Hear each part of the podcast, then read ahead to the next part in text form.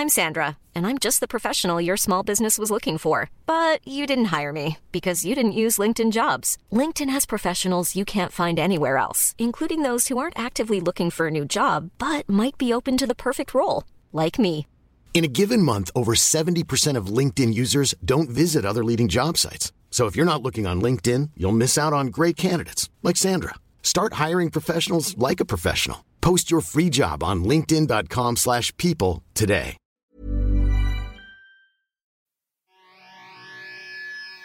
I take you for a ride on the devil's ship. I'll take you for a ride where you sink or swim. Now come with me and let this story begin. Alors, Nicolas, bienvenue. Merci beaucoup. Et je veux savoir quelque chose en premier. Euh, tu faisais partie du conseil municipal? Oui, j'ai été élu à l'Hôtel de Ville de Montréal le 4 novembre 2001, dans l'arrondissement du Plateau Mont-Royal avec la plus forte majorité. Jusqu'à quand? J'ai 2001? été élu jusqu'à la fin euh, de mon mandat qui était le 31 décembre euh, 2004, je crois. Puis qu'est-ce que tu as vu quand tu faisais partie de ça? J'ai vu que, premièrement, les fonctionnaires de la ville, euh, c'est eux qui contrôlent tout. Le pouvoir réel d'un élu, c'est extrêmement. Premièrement, c'est une très, très bonne question. C'est rare que les gens posent une bonne question comme ça. Pas pour euh, te flatter, mais c'est vrai. Donc, ce que j'ai trouvé, je vous donne un exemple de comment ça fonctionne quand on est conseiller municipal. Premièrement, la différence entre un conseiller municipal et un député, c'est qu'un conseiller municipal, en plus de voter des, des lois qui, à la ville, on appelle ça un règlement municipal, mais c'est une loi municipale, euh, on, on gère les, les contrats.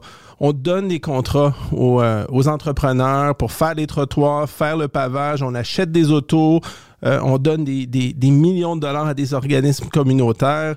On gère le métro, on gère la police, les pompiers. C'est c'est un travail qui est dix fois plus difficile que celui d'un député qui ne fait que voter des lois et des règlements puis gérer dans son comté. Ce que j'ai trouvé, c'est qu'avant d'aller voter, on nous amène à notre maison, je vous jure, entre 400 puis 5000 pages de documents le jeudi ou le vendredi avant le vote du lundi. C'est impossible de lire ça. Là.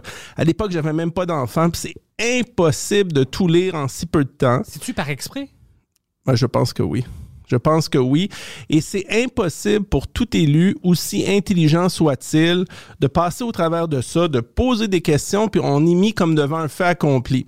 Et comment ça fonctionne? Ils appellent ça un sommaire décisionnel. C'est un résumé de la position euh, des fonctionnaires. Il y a un peu de, teinte, de teinte politique là, où les politiciens influencent, mais je vous dirais là, en tout respect que 90% des décisions politiques à la ville de Montréal, ce sont les fonctionnaires qui les prennent. Intéressant. Autant que ça. Et que les élus, on est comme la courroie de transmission, euh, l'outil de, de propagande des fonctionnaires euh, municipaux qui font la pluie le beau temps. Et quand on va contre nos, nos fonctionnaires municipaux, euh, on, on se heurte à un barrage d'opposition. Et après, si on a réussi à, à les bloquer en votant soit au conseil d'arrondissement, au conseil de ville, puis on a fait passer nos idées, puis ça fonctionne, on, est des, on, on- a gagné. Mais si ça fonctionne pas, euh, le backlash est incroyable. Les fonctionnaires peuvent tout simplement donner, ils ont tous leurs amis, eux autres aussi, ils ont leur réseau à des, à des journalistes, puis faire couler l'information comme quoi on, a- on s'est opposé aux recommandations des fonctionnaires. Puis on s'est planté. Y a-tu des décisions qui sont prises juste à cause que ça peut grossir le coffre de, la ville, par exemple? Il y a plein de contraventions que je comprends pas. Il y a des choses qui sont illégales qui ne devraient pas être, dans mon opinion. Puis chaque fois que je reçois une contravention pour quelque chose, je pense à ça. Je dis c'est illogique, mais la décision était-tu prise à cause ils savent que tout le monde va faire ça? Alors ils vont faire de l'argent avec ça? Sais-tu, il y a des décisions qui sont prises comme ça? Je crois qu'il y a un problème important à la ville de Montréal. Premièrement, je ne veux pas m'é- m'é- m'éparpiller, mais j'ai fait ma maîtrise sur la, la structure même de la nouvelle ville de Montréal. Je suis un des seuls qui a fait une, une maîtrise là-dessus au Québec. Le méga city? La nouvelle ville, euh, la, la- la fusion municipale ou la confusion municipale, c'est une ville qui, qui ne fonctionne pas, qui a toutes sortes de petits arrondissements. Pour revenir à votre question, publiquement, je me suis opposé des, des milliers de fois ou, des centaines de fois au fait qu'on ne devrait pas faire mal aux citoyens comme ça. C'est rendu une mafia des contraventions. Moi, moi je, je viens pas d'une famille riche. Je, je suis chanceux, j'ai bien réussi, mais je travaille comme un fou. Et ça me fait énormément de peine quand les citoyens reçoivent une contravention de 70, 80, 90 dollars, des affaires de fous qui déstabilisent un budget familial quand tu as des enfants. C'est le coût d'une épicerie. Euh, c'est prohibitif, c'est inacceptable. Et tu sais, des fois, c'est pas de ta faute. Là. Tu te stationnes, tu as un meeting, tu as une rencontre d'affaires où tu t'en vas dans, dans, te faire couper les cheveux, puis t'attends en ligne, puis il y a un retard. Tu reviens des fois 12 minutes en retard, puis paf, 80 dollars. On est en train de détruire les arrondissements centraux de Montréal. Puis on est en train de dire aux citoyens, on, on vous veut pas, puis aux, petites et moyennes entreprises, on vous veut pas. Puis on est en train de tout de bâtir la périphérie du Grand Montréal. Ouais. Il n'y a aucune vision stratégique. Puis pour revenir à votre question, c'est qui qui mène? Honnêtement, je pense que le seul maire que j'ai vu qui menait vraiment bien sa ville, ben, j'ai juste 47 ans, c'était euh, Pierre Bourque. Pierre Bourque, là, il travaillait comme un fou. C'était du 8 jours sur 7, des heures de fou. Mais lui, il avait, dans ce temps-là, il n'y avait pas plein d'arrondissements. Donc, quand il pouvait prendre une décision, c'était plus centralisé, c'était plus facile d'avoir une logique d'ensemble. Si, par exemple, l'arrondissement de Rosemont, la petite patrie, prend une décision sur le stationnement, sur les rues, le déneigement, n'importe quoi, puis, tu sais, comme dans le plateau, on avait l'administration ferrandaise, il y a comme plus de, cohésion dans la ville de Montréal. C'est comme, on a, on a comme un fromage suisse avec plein d'arrondissements qui ont des visions politiques différentes, puis il n'y a plus de logique d'ensemble dans la ville. Puis, alors, avec tout ce que tu dis, on va dire quelqu'un euh, élu comme Valérie Plante, même si elle voulait faire des grands changements, à cause du système, ça serait presque impossible. Exact. Intéressant. ça serait très, très difficile. Mais moi, je je, je, doute pas que c'est une bonne personne, Valérie Plante. C'est pour ça que je dis ça, ouais. Mais je, doute de sa capacité à gérer une aussi grande ville, pas parce que c'est une femme, le, sexe de l'individu n'a absolument aucun lien, mais parce qu'elle change très, très souvent d'idée. Beaucoup de gens l'appellent une girouette. Par exemple, vous, vous êtes super charismatique de toute évidence. Moi, je suis Valérie Plante. Vous venez me faire une présentation sur un projet. J'embarque dans votre projet, puis je vous donne le go. Mais un mois et demi, deux mois après, quelqu'un d'autre d'aussi charismatique vient, puis présente une présentation, puis elle va, elle va changer d'idée. Ce que j'entends d'elle, c'est qu'elle change souvent d'idée, puis qu'il n'y a comme pas de, de logique, de cohésion d'ensemble. Puis qu'elle prend des décisions des fois euh, sous le coup de l'émotion ou de, de l'emballement, mais qu'elle n'a pas analysé tous les paramètres par ricochet. Mais la ville en tant que telle, elle est ingérable. Elle est ingérable et il y a beaucoup trop d'arrondissements, il y a beaucoup trop d'élus et ils sont mal payés. Donc, si on paie mal les politiciens, on, s'ouvre à, la corruption. Je donne un exemple. Mais il y en a trop. Il y en a trop. Il y en a beaucoup trop. Ben, il y en a beaucoup, beaucoup trop beaucoup trop d'élus, ils sont mal payés, mais ils ont beaucoup plus de travail qu'un député à Québec. Donc, ils devraient être payés, selon moi, facilement le double qu'un député au Parlement provincial, parce que leur travail est immensément plus complexe que celui d'un député. Ils votent des lois, mais ils sont des administrateurs de fonds publics aussi. Un député euh, va pas voter un contrat, gère pas la police, gère pas la Sûreté du Québec, gère pas Transport Québec, gère pas les hôpitaux, fait juste voter des lois au Parlement. Alors maintenant, pour cette ville-là, il y en a combien puis on aurait dû avoir combien d'élus? Je, crois qu'on peut gérer la ville de Montréal. Je vais vous dire ce que je pense. Je pense qu'on pourrait gérer la ville de Montréal avec 75, 50 à 75 élus. Combien il y en a en ce moment? Je m'en souviens. plus que ça, je pense. Ah oui, il y en a plus parce qu'il y a des conseillers d'arrondissement de toutes sortes. Mais premièrement, on doit parler de, de, une île, une ville. Euh, on avait eu une île, une ville. Qui est, la, ville de Montréal a été fusionnée le 1er janvier 2000. Euh, j'étais le 1er janvier 2002. On a fait une île, une ville. Jean Charest a mis mandat pour aller rechercher le vote de la communauté anglophone, des arrondissements anglophones, le, vote des diffusionnistes, parce qu'il menaçait d'aller voter pour le Parti Égalité ou d'autres partis. Puis comme les, Jean Charest avait besoin de, son vote du West, West Island, ah puis des villes de, de, de Westmount, Côte-Saint-Luc, Amstead, des villes diffusionnées de Montréal-Ouest, vous me ramenez dans mes souvenirs parce que j'ai travaillé contre la diffusion. Euh, il, a, permis des semi-diffusions. Donc, les, la ville de Dollard des Ormeaux, par exemple, à côté de chez moi, j'habite à Pierre, dans l'arrondissement Pierrefonds, ville de Montréal. Bon, elle a, elle a des pouvoirs importants locaux, mais elle n'a pas tous les pouvoirs régionaux comme la, comme l'artère de des sources, Saint-Jean. Les artères principales, c'est de juridiction de la ville. Le transport public, dans Dollars des Ormeaux, c'est la ville centrale. La police, c'est la ville de Montréal. Donc, on a une espèce de ville un bâtard qui ne fonctionne pas. Des, des arrondissements semi-défusionnés avec des arrondissements qui ont trop de pouvoir. C'est comme si on a créé une vingtaine de villages sur l'île de Montréal qui ont chacun qui ont une vision différente. Donc, on- on- la démocratie, c'est beau. On veut toujours plus de démocratie. Ben, des fois, trop de démocratie tue la démocratie, tue l'efficacité. On sait, puis on veut, on sait qu'un gouvernement municipal, c'est pas une compagnie privée. On s'attend pas à des revenus, des, des profits, la rentabilité coûte que coûte. Mais on s'attend quand même à une certaine cohésion, une certaine logique. Le modèle même de la ville de Montréal est totalement inefficace. Totalement inefficace. Faudrait, faudrait réduire, enlever les arrondissements, avoir C'est une ville c'est-tu ça centrale qui va aider? faudrait fusionner toute la ville. Ben, moi, j'étais pour que. Écoutez, je, vous- je vous pose une Je question. suis pas contre ça, mais je veux juste savoir ça va marcher de quelle manière? Ça va marcher comme c'était avant, avec des services plus centralisés. Le concept d'arrondissement est intéressant parce que ça donne une vie de quartier. Sauf que peut-être que la distribution des, des- des pouvoirs est énorme en faveur des arrondissements. Écoutez, si les citoyens sont prêts à payer autant de taxes municipales, puis avoir des déficits après année, puis que ça coûte cher, on peut continuer comme ça. Mais si on veut on veut réduire pas, nos taxes municipales, rebâtir le centre-ville, se donner plus de marge de manœuvre pour bâtir Montréal, le problème, c'est que il y a la vérité, là, c'est que Montréal, Laval n'existerait pas si Montréal n'était pas là. Longueuil n'existerait pas si Montréal n'était pas là. Puis Saint-Eustache, euh, Terrebonne, Boisbriand. Tu me dis qu'il y a une manière maintenant où on peut éliminer Je Longueuil. la- C'est une rêve. Alors, tant qu'on tue pas les serres. Ben ouais, un de non, mes non. meilleurs amis Mais ce que je pourrais vous dire, c'est que je crois que la ville de Montréal, honnêtement, en toute logique, euh, ça pourrait être ça pourrait inclure Laval, la rive sud, puis, puis la rive nord comme une grande ville. Puis une des problématiques aussi, c'est la- le, c'est que dans toutes les grandes villes américaines, je sais pas si vous êtes promené, il y a toujours des voies de contournement. Oui.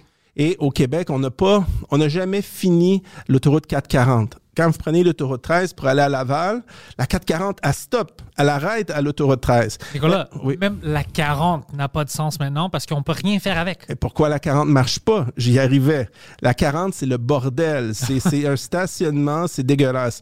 Mais le problème, c'est que le gouvernement du Québec, puis tous les partis d'opposition n'en parlent pas. C'est comme s'il y avait une absence de capacité intellectuelle au Québec de se poser des vraies questions. Je comprends même pas que juste vous qui en parlez, puis moi.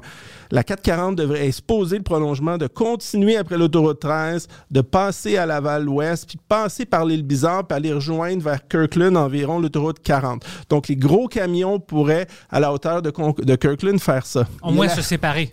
Ouais. contourner la ville. L'autre chose, la 640, elle s'arrête aussi à Deux-Montagnes. Mm-hmm. Mais la- elle devrait, c'est pas large là-bas, elle devrait traverser la rivière puis se rendre autour de Hudson au cas ou un peu avant, un peu après, aller rejoindre la, la, la 40 aussi. C'est pas des, d'énormes investissements. On l'a fait avec le pont d'autoroute 30 en partenariat privé avec l'Espagne, puis on a fait le- en partenariat privé le, le pont de la 25.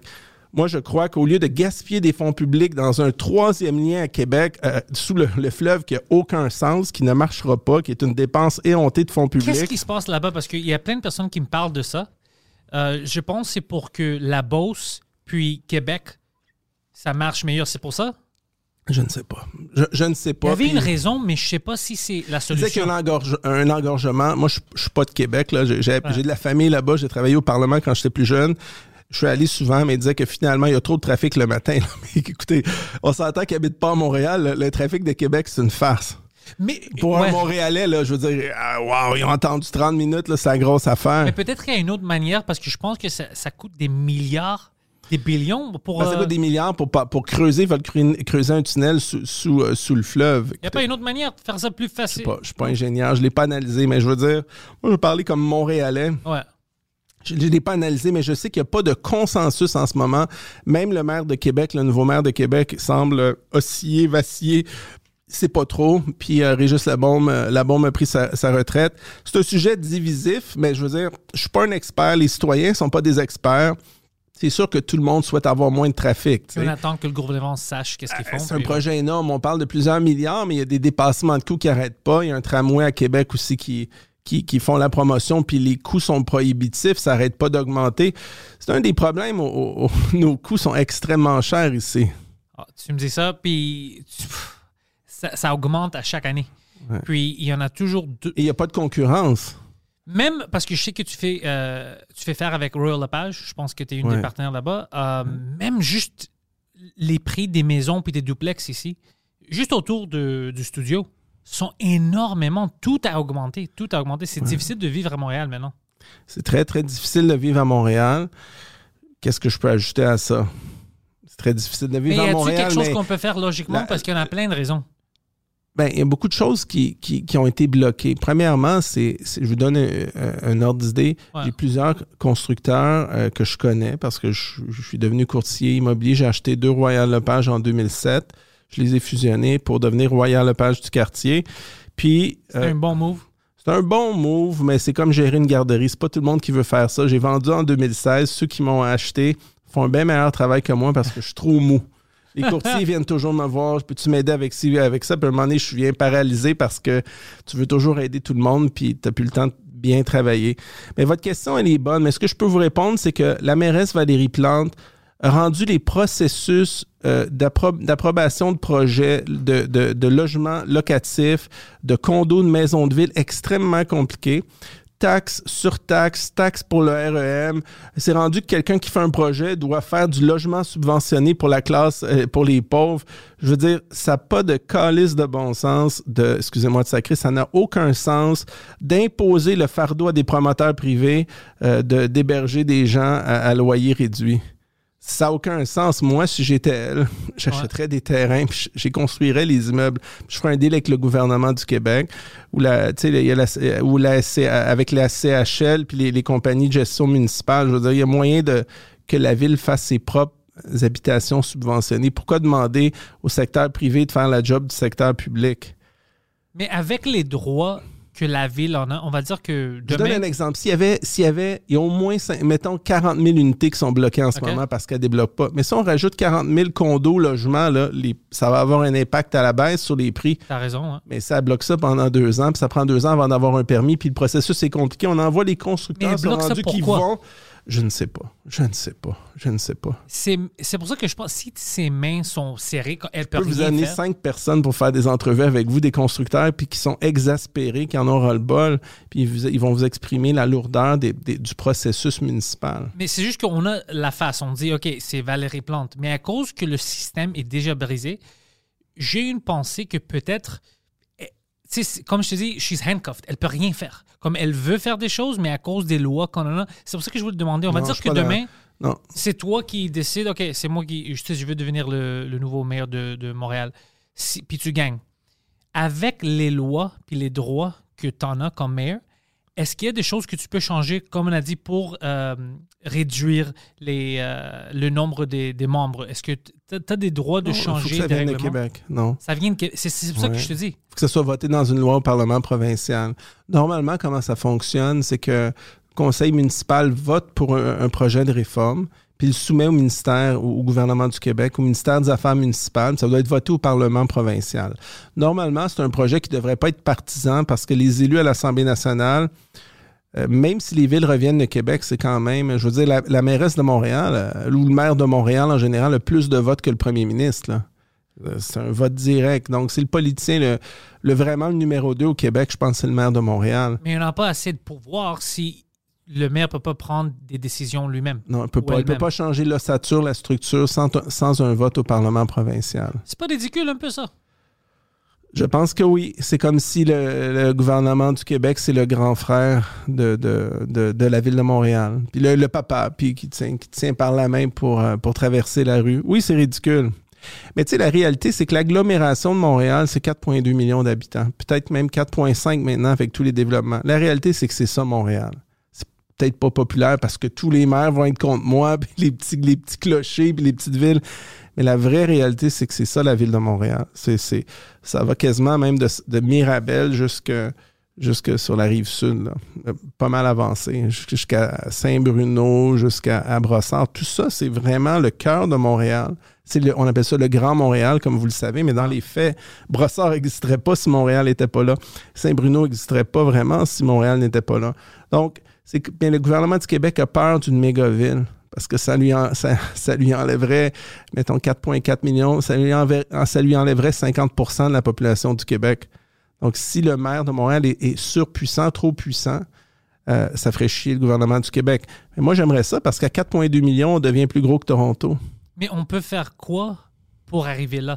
Ben, il faut que les partis politiques aient des couilles, aient une visibilité, une vision. Puis on dirait que Montréal, c'est la mal aimée.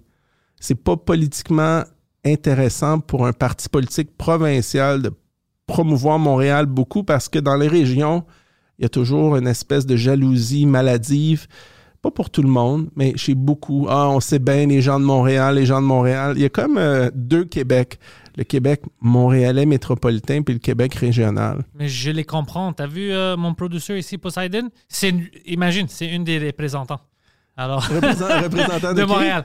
Ah, il est conseiller municipal? Ouais, ouais, c'est pour ça. C'est Ah, pour ça. ok, Il voit lui, puis. Non, mais j'ai fait ma maîtrise là-dessus. Je peux, vous l'imprimer puis vous l'envoyer. C'est juste que c'est une ville qui est, qui est vraiment difficile à, à- à gérer administrativement. Puis je me souviens, on avait parlé, on avait poussé vraiment fort pour la fusion municipale parce que c'est pas juste que la ville centrale ait des coûts astronomiques. Le transport en commun, la police, les pompiers, les artères majeures. Euh, juste, juste déneiger autour des quatre universités, là, ça coûte une fortune. Ah ouais. Pourquoi c'est juste les, le- les, les gens de Montréal qui, qui payent la facture? Il y a comme une, une, une injustice fiscale. Mais qui paye la facture pour déneiger, on va dire, à Montréal. Oui, mais c'est des infrastructures pour le Grand Montréal aussi. Ouais. Oh, tu dis. Ouais, ouais. Disais, comme, on- on- les dépenses de la ville centrale sont énormes. Puis il y a beaucoup de, de- des dépenses qui, qui bénéficient à toute l'agglomération de Montréal. Pas juste à la ville, pas juste à l'île, mais aux gens qui, qui bénéficient, qui viennent travailler pour le tourisme. Euh, Tu sais, il y a comme. Je trouve, je vais vous dire une autre analogie. Ce que je trouve, c'est que euh, les villes sont, les, sont, sont le gouvernement qui sont le moins financés. Et c'est pourtant le, le gouvernement qui donne le plus de services. Euh, c'est eux qui payent l'eau potable. Juste ça, ça coûte une fortune. Les égouts, le déneigement, les routes, les parcs. Je veux dire, le transport en commun, les métros, c'est la ville de Montréal, la police. Mais alors, l'argent va où? Ben, je- les taxes municipales n'arrêtent pas d'augmenter, mais c'est pas assez pour, pour couvrir tout. Puis nos infrastructures sont vieilles. On n'est pas une ville Ouais. comme, euh, je sais pas moi, Vancouver qui, a- qui a 100 ans ou 100, je sais pas quel âge elle a, savez-vous, peut-être 130 ans, je sais Pas pas, c'est pas vieux. Mais on a 400 ans maintenant, ou presque 400 ans, c'est énorme, 4 siècles. Puis on a un delta T de, de moins 35 à, à plus 35. C'est grosso modo 70 degrés. Il n'y a pas beaucoup de villes sur la planète qui ont 70 degrés de, de delta T de différence de température. C'est énorme sur les infrastructures. Juste ça. Ça, ça a un impact sur, euh, sur tes conduites, tes égouts, tes, tes aqueducs. Donc, les villes sont absolument sous-financées. Il faudrait que le gouvernement du Canada puis du Québec envoie une portion de la TPS TVQ, une portion des impôts pour refinancer les infrastructures des villes. Puis, Mais je- maintenant, avec, on va dire juste TVQ, ici à Québec, Ouais. euh, l'argent qu'on donne au gouvernement provincial, est-ce que tu sais comment ça marche, comment ils distribuent ça? Ça va où? Est-ce que c'est. C'est-tu gaspillé dans des mauvais endroits? Écoute, je sais pas. Puis j'ai pas étudié ça avant de venir, mais l'allocation même, je me souviens plus du. Ça fait longtemps que je travaille plus comme conseiller politique d'un ministre au gouvernement du Québec. À, l'époque, on appelait ça, je pense, ça allait au fonds consolidé. Je sais pas qu'est-ce que ça veut dire. C'est comme un, fonds global où tous les fonds vont, mais je veux dire, la manière, manière de voir où l'argent va, je, je, je pense que c'est d'analyser le gouvernement, le budget du gouvernement du Québec. Je pense pas que dans leur budget, ils disent l'argent de la TVQ va là. C'est comme un tout va dans le, dans le, dans le coffre et ensuite il y a l'allocation. Une des difficultés pour les villes, euh, c'est que euh, les gouvernements, le gouvernement du Canada veut souvent financer, mais comme c'est une juridiction provinciale, euh, ça crée des chicanes avec le Québec, des chicanes de drapeaux, des chicanes de clochers et euh, on marche sur des œufs. Puis on sait qu'en ce moment, il n'y a pas d'amour, il n'y a pas un amour énorme. Euh, ils sont pas en amour, là, Justin Trudeau puis François Legault, pour que même François Legault dise à la dernière élection de voter conservateur, c'est parce que clairement, ils s'aiment pas. Donc, c'est pas facile. Aujourd'hui, ils utilisent les mêmes stratégies de division, alors je pense qu'ils sont devenus Sur- amis. je pense qu'ils sont les plus pro. euh, ils ont la même stratégie par rapport au coronavirus. Sur ça, ils se rejoignent parfaitement. Parfaitement. C'est inacceptable, mais on va parler de ça plus tard. Euh, Mais merci de me parler de la ville. Écoute, je suis pas venu du tout ici avec l'idée que j'allais avoir des questions là-dessus, mais c'est très intéressant. Je suis vraiment curieux parce que tout le monde, tu sais, on se plaint. Mais la vérité, c'est que je connais pas les détails. Puis j'avais, honnêtement, j'avais des, des suspicions que Valérie Plante, même si elle veut faire du bien, qu'elle n'a pas assez de pouvoir à cause que je sais la manière qu'on fait les choses ici. Tout est, tu sais, confusant, on- euh, vraiment comme euh, clusterfuck. C'est tout connecté, puis c'est pas connecté. Tu as du pouvoir ici, tu pas de pouvoir euh, ici. Alors, je dis, même si quelqu'un rentre avec toutes les meilleures intentions, le système est fait pour qu'il peut rien faire. Oui, oui, sur plusieurs, plusieurs aspects, c'est vrai. Mais je pense que il y a, le- si on, elle a déjà fait un mandat, Ouais. elle a déjà vu ce qui marche, ce qui marche pas. Ce que je ne comprends pas, c'est qu'elle soit pas allée voir le gouvernement du Québec avec euh, le gouvernement du Québec avec une série de modifications pour améliorer le fonctionnement de la ville, la structure de la ville. Puis, puis ce qu'elle peut faire, c'est une fois qu'elle a elle a fait des caucus, des réunions avec les autres élus, puis même ses fonctionnaires pour voir comment on peut améliorer la structure de la ville. On peut le voter au, pa- au- on peut le voter euh, au conseil municipal, au conseil de ville, et ensuite le, dé- le déposer à l'Assemblée nationale, puis demander au ministère des Affaires municipales puis au gouvernement du Québec de l'approuver. Ça, elle l'a pas fait. C'est parce que peut-être que ça ne tente pas, peut-être c'est trop compliqué pour elle. Je pense pas que c'est un parti qui est, qui est très visionnaire. Je pense que c'est un parti qui est réactionnaire. Ils parlent beaucoup, mais ils font pas grand-chose. Ils ont surcompliqué l'émission de permis au centre-ville pour les, les, les grosses tours et tout. Pourquoi? Euh, encore une fois, je devrais inviter des gens, mais à l'époque, c'était un processus d'environ un an. Puis là, on me dit que c'est un processus de deux ans, deux ans et demi avant d'approuver une tour de 30 ou 40 étages.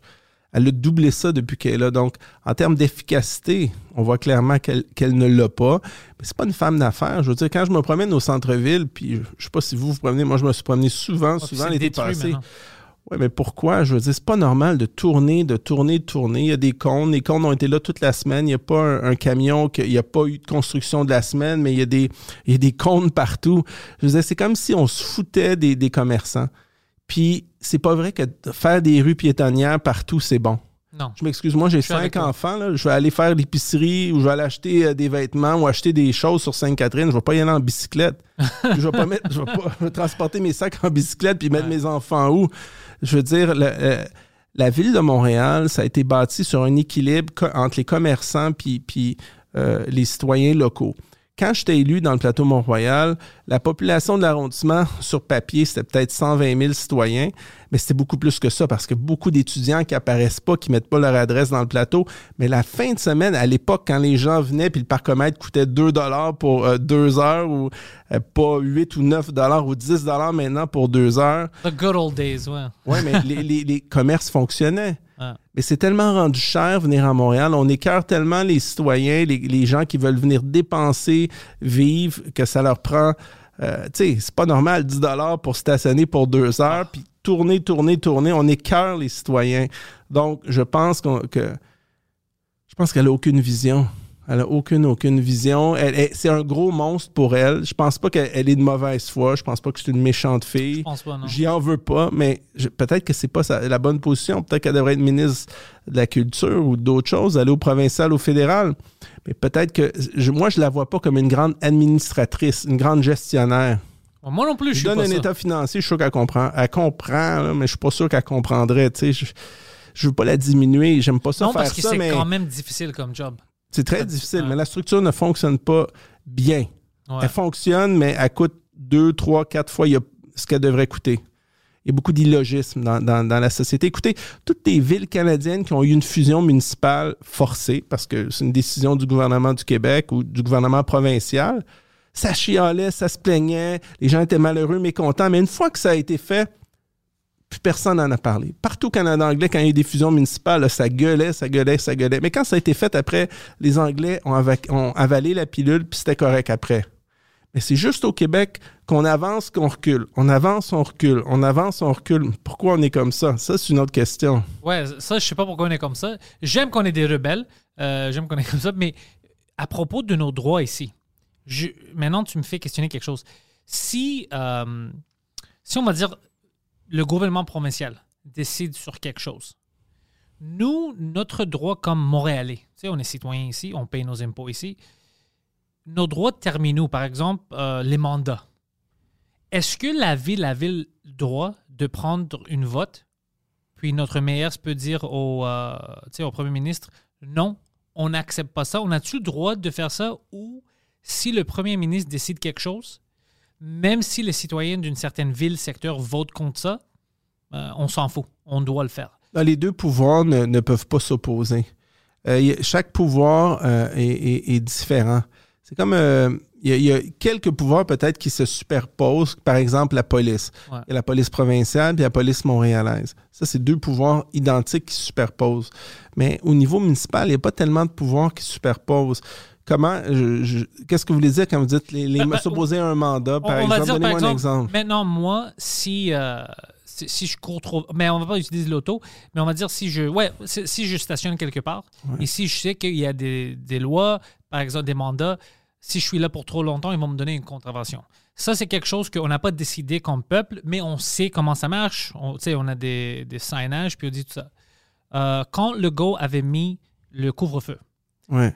Ils peuvent te donner une contravention, mais ça, c'est quelque chose que nous, on n'a pas décidé comme citoyens. Non, ça a Puis été on imposé. rajoute, ça, c'est imposé. Ouais, on mais la avait ville, la ville peut pas s'opposer. Non, Ce ok, que le ça. chef de police aurait pu faire, comme à Toronto, le chef de police de la ville de Toronto, je pense, avait dit à, à, à Doug Ford, c'était-tu le chef de police de Toronto, de l'OPP, l'Ontario Provincial Police, qui avait dit écoute, moi, je ne ferai pas appliquer tel aspect de la loi là, parce que c'est contraire à la Charte des droits et libertés. C'est une C'est loi pas une loi, mais, ouais. mais ça, c'est une bonne question. Là, vous êtes, dans le fond, ce que vous demandez, c'est les décrets de François Legault qui appliquent comme ça arbitrairement, Ouais. sans vote du Parlement, sans l'appui de 60, soit la- 70, le 2 tiers, 80, 90% du Parlement. Écoutez, il y a des gens qui ont assez de questionner ça. Puis euh, la cour, un juge là, euh, a rejeté ça, débouté la demande. Écoutez, il faut que vous compreniez deux choses. Ouais. Les juges, premièrement, c'est des, nominations politiques. Hein, quand un gouvernement est élu, il nomme, nomme ses amis, les gens qui ont financé, souvent des, des avocats qui ont financé la caisse, avec qui qui ont des intérêts. Malheureusement. Ben, c'est que ça a l'air que c'est comme ça. Tandis que moi, si on nomme un juge, un juge, j'aimerais ça qu'il y ait un vote au Parlement sur les juges, que les députés puissent rencontrer les juges. Et euh, ben, écoutez, c'est pas moi qui choisis. Donc, les juges, en partant, c'est des gens qui ont été nommés politiquement par des gouvernements. Ils sont pas indépendants. Puis il y a souvent des IOU. Je sais qu'on ne veut pas dire ça. Puis Non, les mais c'est bon que tu dis ça parce que je pense que plein de gens je qui veux vont dire écouter cette podcast-là. ouais, ben, je sais, puis je veux savoir. pas foutre en l'air le système, là, mais c'est sûr que quelque part, des peut-être, probablement, je fais attention à ce que je dis, mais normalement, il devrait y avoir des IOU. Si, si un ministre, un, gouvernement t'a nommé, puis il te demande quelque chose dans quatre ans, euh, dans un café, peux-tu m'aider là-dessus? Ben, le juge, il devrait, il devrait même. ben, vous savez, comme, où il y a de l'homme, il y a de l'hommerie. Ouais. C'est- des nominations politiques. Donc, la réalité, c'est que moi, j'ai étudié six ans à l'université en sciences politiques. Je je suis pas Einstein, mais je n'ai jamais vu ça de ma vie. Un gouvernement qui pouvait gouverner comme ça par décret. Est-ce que c'est normal? Non. Est-ce que c'est logique? Non. Est-ce qu'il y a vraiment une pandémie? C'est ça la question. Parce que si on va devant un tribunal, ils vont débattre que c'est comme une urgence sanitaire. Mais vous savez que le terme pandémie, l'Organisation mondiale de la santé de l'ONU a changé le terme, a changé la définition. Pas vraiment une pandémie. Dans la définition originale du mot pandémie, il y avait une équation avec le nombre de décès. Il Ouais. faut qu'il y ait beaucoup de décès pour que ce soit une pandémie, right? Il faut que tu vois des gens mourir, puis Ouais, pas moins d'une pour cent des gens infectés. Bref, euh, exactement. Donc là, on a un demi d'un demi pour cent des gens qui meurent, euh, qui avaient probablement d'autres d'autres maladies. Confirmé 3 et plus. Ouais, de comorbidité. Donc, est-ce qu'on est vraiment dans une pandémie? Je ne penserais absolument pas. C'est c'est pas une maladie qui est très dangereuse, le coronavirus, en tout respect. Ça Mais Ben non, les parce qu'on ne sait pas s'il va y avoir une autre euh, strain. Euh, Non, mais tu sais, à un moment donné, euh, le, problème, c'est qu'il faut continuer à vivre aussi. Puis je veux Oui, dire, oui, il y a- raison, il y a- hein. il y a- sur la liste de- d'importance des virus, le coronavirus, c'est le numéro 17 des plus dangereux. Il y en a 16 autres beaucoup plus dangereux. On n'a jamais fermé l'économie pour ça. On n'a jamais fermé arbitrairement des restaurants. On n'a jamais. En fait, à Québec, je pense c'est un des seuls endroits au monde où on a fermé des restaurants arbitrairement à cause d'une pandémie qui. tu sais, je, je trouve qu'il y a beaucoup d'illogisme là-dedans, mais je voulais, je sais pas si on, on rentre dans le sujet de la pandémie ou pas. Je vous laisse juste- aller, tu sais, puis c'est- ouais, c'est juste. c'est vous l'intervieweur, moi je vais répondre à vos questions. C'est vraiment que le monde. Parce qu'ils me demandent les mêmes questions, puis je sais pas quoi répondre, parce que avec les lois qui sont. C'est même pas des. C'est ça qui me dérange, c'est pas des lois. Puis alors, nous, nos droits. C'est pas des lois, parce qu'ils n'ont pas été votés au Parlement. Ça n'a pas ça. été voté au Parlement, c'est un décret. Donc, je sais pas où ils ont sorti ça. Euh, J'ai demandé à plein de gens d'en parler, puis qu'ils renouvellent automatiquement lui-même euh, une gouvernance par décret qui se veut, par définition, moins démocratique que plus démocratique. euh, et euh, c'est autoritaire. Donc, c'est on, on oblige des gens, ils se lèvent un matin et disent Regarde, on ferme les restaurants, on ferme les gyms, on ferme les cinémas, on ferme les théâtres. Et Je tous ces gens-là. Euh, ils les- vont faire quoi? Mais moi, comme courtier, j'ai pas eu le droit de travailler pendant deux mois. C'est- pas normal. J'ai jamais vu ça de ma vie. Ça fait peur quand un premier ministre d'une province. Puis les autres. Moi, jamais- mais les- on voit pas des gens mourir à chaque semaine dans les rues. Là. Non. Ça, c'est une pandémie. Là, tu sais. Bon, et Avec un taux de décès aussi faible, on, on- on- on prend des mesures aussi drastiques. Ça fait vraiment peur. Moi, j'ai peur de M. Legault. J'ai voté deux fois pour euh, la coalition Avenir Québec dans le passé parce que j'étais un peu tanné de la corruption libérale. Tu sais, Ouais. quand, quand un gouvernement est trop longtemps au pouvoir, peu importe le parti, si ça avait été un autre parti, le Parti québécois, un autre, c'est pas bon. C'est Ouais, comme toujours les toi. petits amis et tout. Puis pour préserver la démocratie, peu importe votre appartenance politique, c'est bon qu'il y ait du changement des fois. Oui. T'as totalement raison, je suis avec toi. Donc, donc tu sais, je sais pas que je compte un parti plus qu'un autre. J'essaie d'être neutre parce que moi, ce qui me tient à cœur, c'est notre qualité de vie, puis qu'on n'attaque pas nos droits et libertés civiles. Tu sais, je peux vivre avec n'importe quoi si on a un gouvernement honnête, euh, moins corrompu, puis qui respecte notre liberté, qui nous donne notre liberté. Mais par exemple, euh, on parlait des juges. Nous, comme peuple, maintenant, on voit d'autres pays, l'Angleterre, qui enlève les restrictions, l'Irlande, euh, le Le Danemark. ouais. Puis il y en a qui n'en ont jamais eu. Mais on va dire les, pays où on regarde habituellement, puis on essaie de faire comme eux. Le Danemark, c'est un bon exemple parce que c'est quand même un pays avancé du premier monde. Euh, ils ont pris ça vraiment sérieusement. Maintenant, avec les nouveaux euh, guidelines du euh, WHO, qui disent, par exemple, les enfants, on ne devrait pas les vacciner, ça, ça fait une semaine qu'ils disent ça.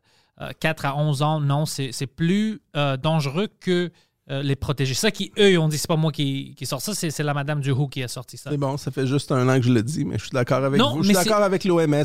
Le WHO en je- français, c'est OMS. C'est OMS. On va Ouais. dire l'OMS maintenant. Ouais. Toi, tu disais ça avant un, un an, ils vont te dire hey, J'étais fou avant, j'étais un complotiste. Ben oui. Pantelis, t'es fou. consp- Maintenant qu'on disait on doit suivre l'OMS, maintenant qu'ils disent ça, pourquoi est-ce qu'on les suit pas? C'est ça que je comprends pas.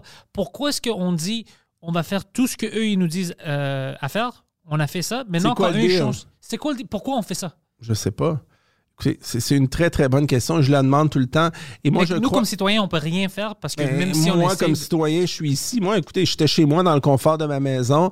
Puis là, je me suis donné, ça n'a aucun sens. Il n'y a comme pas de logique à fermer, à brimer nos droits, à fermer la société comme ça. Puis les gens restent à la maison puis ils disent rien. Ouais. Font absolument rien, disent rien, puis subissent.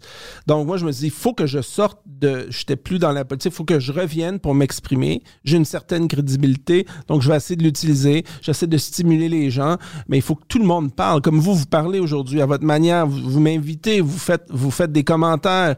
Euh, beaucoup de gens aujourd'hui, on a les camions qui s'en vont à Ottawa. Euh, je sais que ça va être diffusé jeudi, mais en date d'aujourd'hui, les camions s'en vont à Ottawa, donc c'est fantastique. Les gens se réveillent, Euh, mais il faut que tout le monde parle. Faut pas avoir peur de parler. Moi, ce que je trouve difficile là-dedans, c'est qu'on a, on a on n'a plus de journalisme pour donner une, vision neutre et objective. Quand j'étais plus jeune, je sais que j'ai plein de cheveux gris, donc je commence à être vieux, mais à mon époque, il me semble que le journalisme était plus sain, était plus honnête intellectuellement.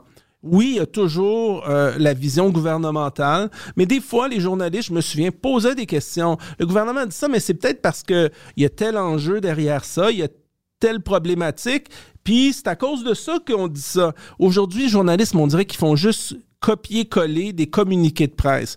Ils lisent des communiqués de presse, puis ils se posent pas de questions. Pourquoi maintenant?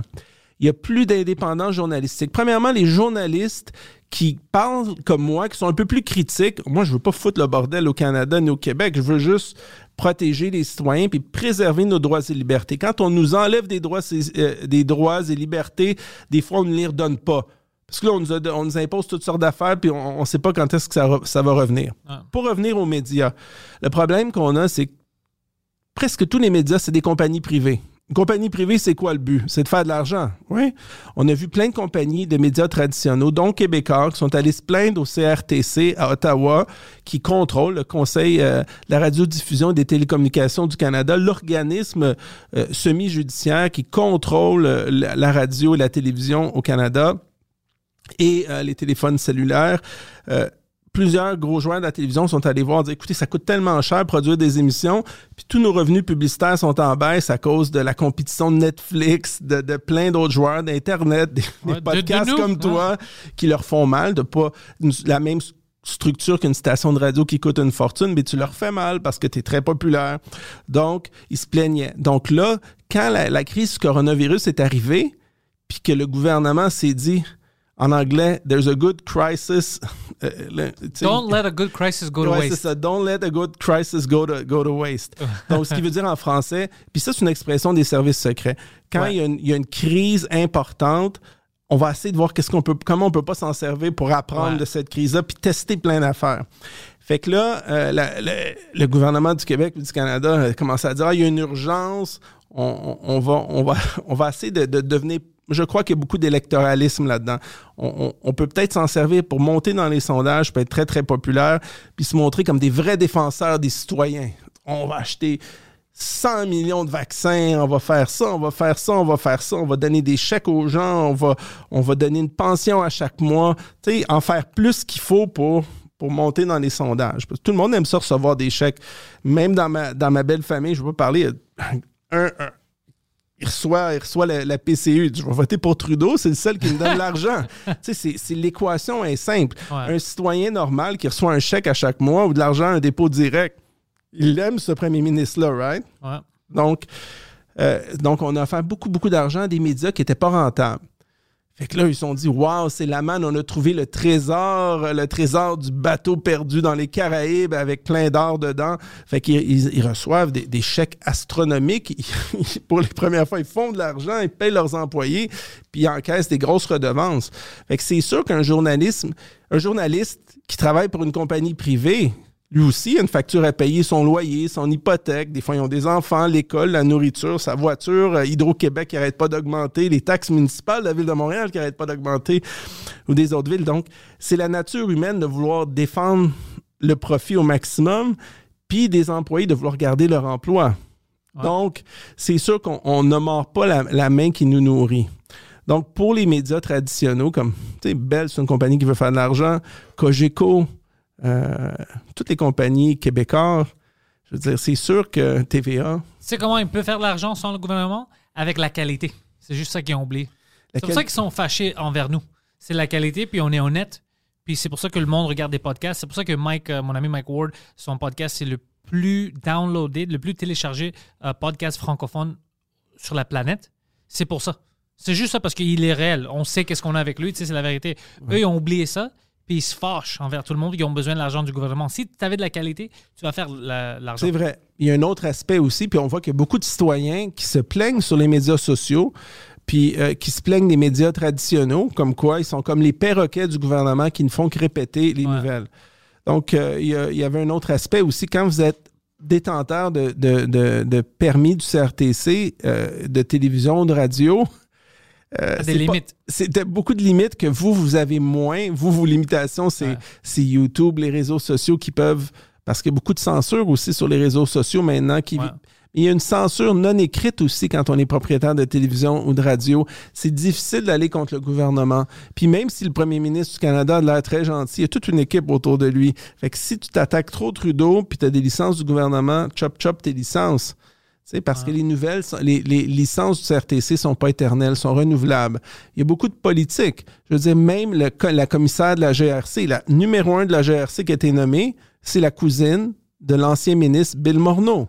Donc, le, M. Trudeau, il a l'air- gentil, innocent, mais il place ses pions, il place ses, ses- ses numéros un, ses numéros deux, ses amis, ses personnes de confiance dans toutes les organisations euh, de sécurité nationale, même au SCRS, au service secret, il est place du monde, Justice Canada, place du monde, euh, il est place numéro un de la GRC. Donc, c'est difficile pour cette personne-là qui est une nomination libérale. Ton cousin, c'était Bill Morneau, le numéro 2 du gouvernement. Penses-tu qu'elle va l'attaquer? La GRC va l'attaquer Justin Trudeau sur toutes sortes de scandales de corruption qu'on entend? Non, jamais. Donc, est-ce que c'est. Il faut essayer aussi de, de faire comprendre aux citoyens que la démocratie canadienne, elle peut s'améliorer. Tu vois, j'essaie d'être positif. Ouais. Devrait s'améliorer. Euh, C'est en, parlant des problèmes qu'on peut, on peut la- secouer la léthargie, l'immobilisme, le statu quo du Canada pour l'améliorer. Et je pense qu'il y a beaucoup d'améliorations parce que c'est un peu géré comme à l'époque du plessiste, avec, un- avec beaucoup de collusion. Mes amis, tes amis, ma gang, on nomme ceux-là. Tu sais, je veux dire, c'est comme un jeu d'échecs. Ouais. Place tout le monde partout, un moment donné.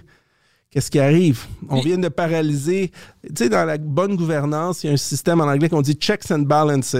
Il y, a, il y, a, toujours des outils pour contrôler le pouvoir, mais là, on en a de moins en moins parce que si on nomme, on nomme des amis à toutes les positions de contrôle, et parallèlement à ça, le Parlement, depuis le coronavirus, la vérité, c'est que le Parlement ne fait plus sa job.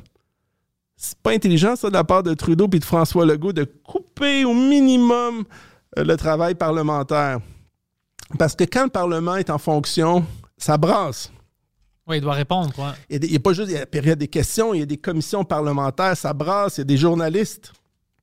Plus maintenant. Il n'y a plus personne, puis ça bouge presque pas, puis il n'y a presque plus de Parlement. Le gouvernement fait ce qu'il veut. Parallèlement à ça, c'est encore pire. Parce que pendant que tous les yeux, puis tout l'argent va dans les médias privés, euh, les journalistes ne regardent pas la gestion quotidienne au, day-to-day, à chaque jour des gouvernements provinciaux et, même la ville de Montréal. Elle a voté un énorme budget. Personne n'en a parlé dans les médias ou presque.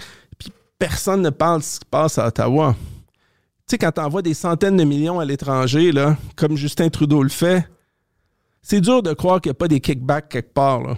Tu sais, je veux dire, puis quand la meilleure manière d'être corrompu en politique, c'est d'envoyer de l'argent à l'étranger.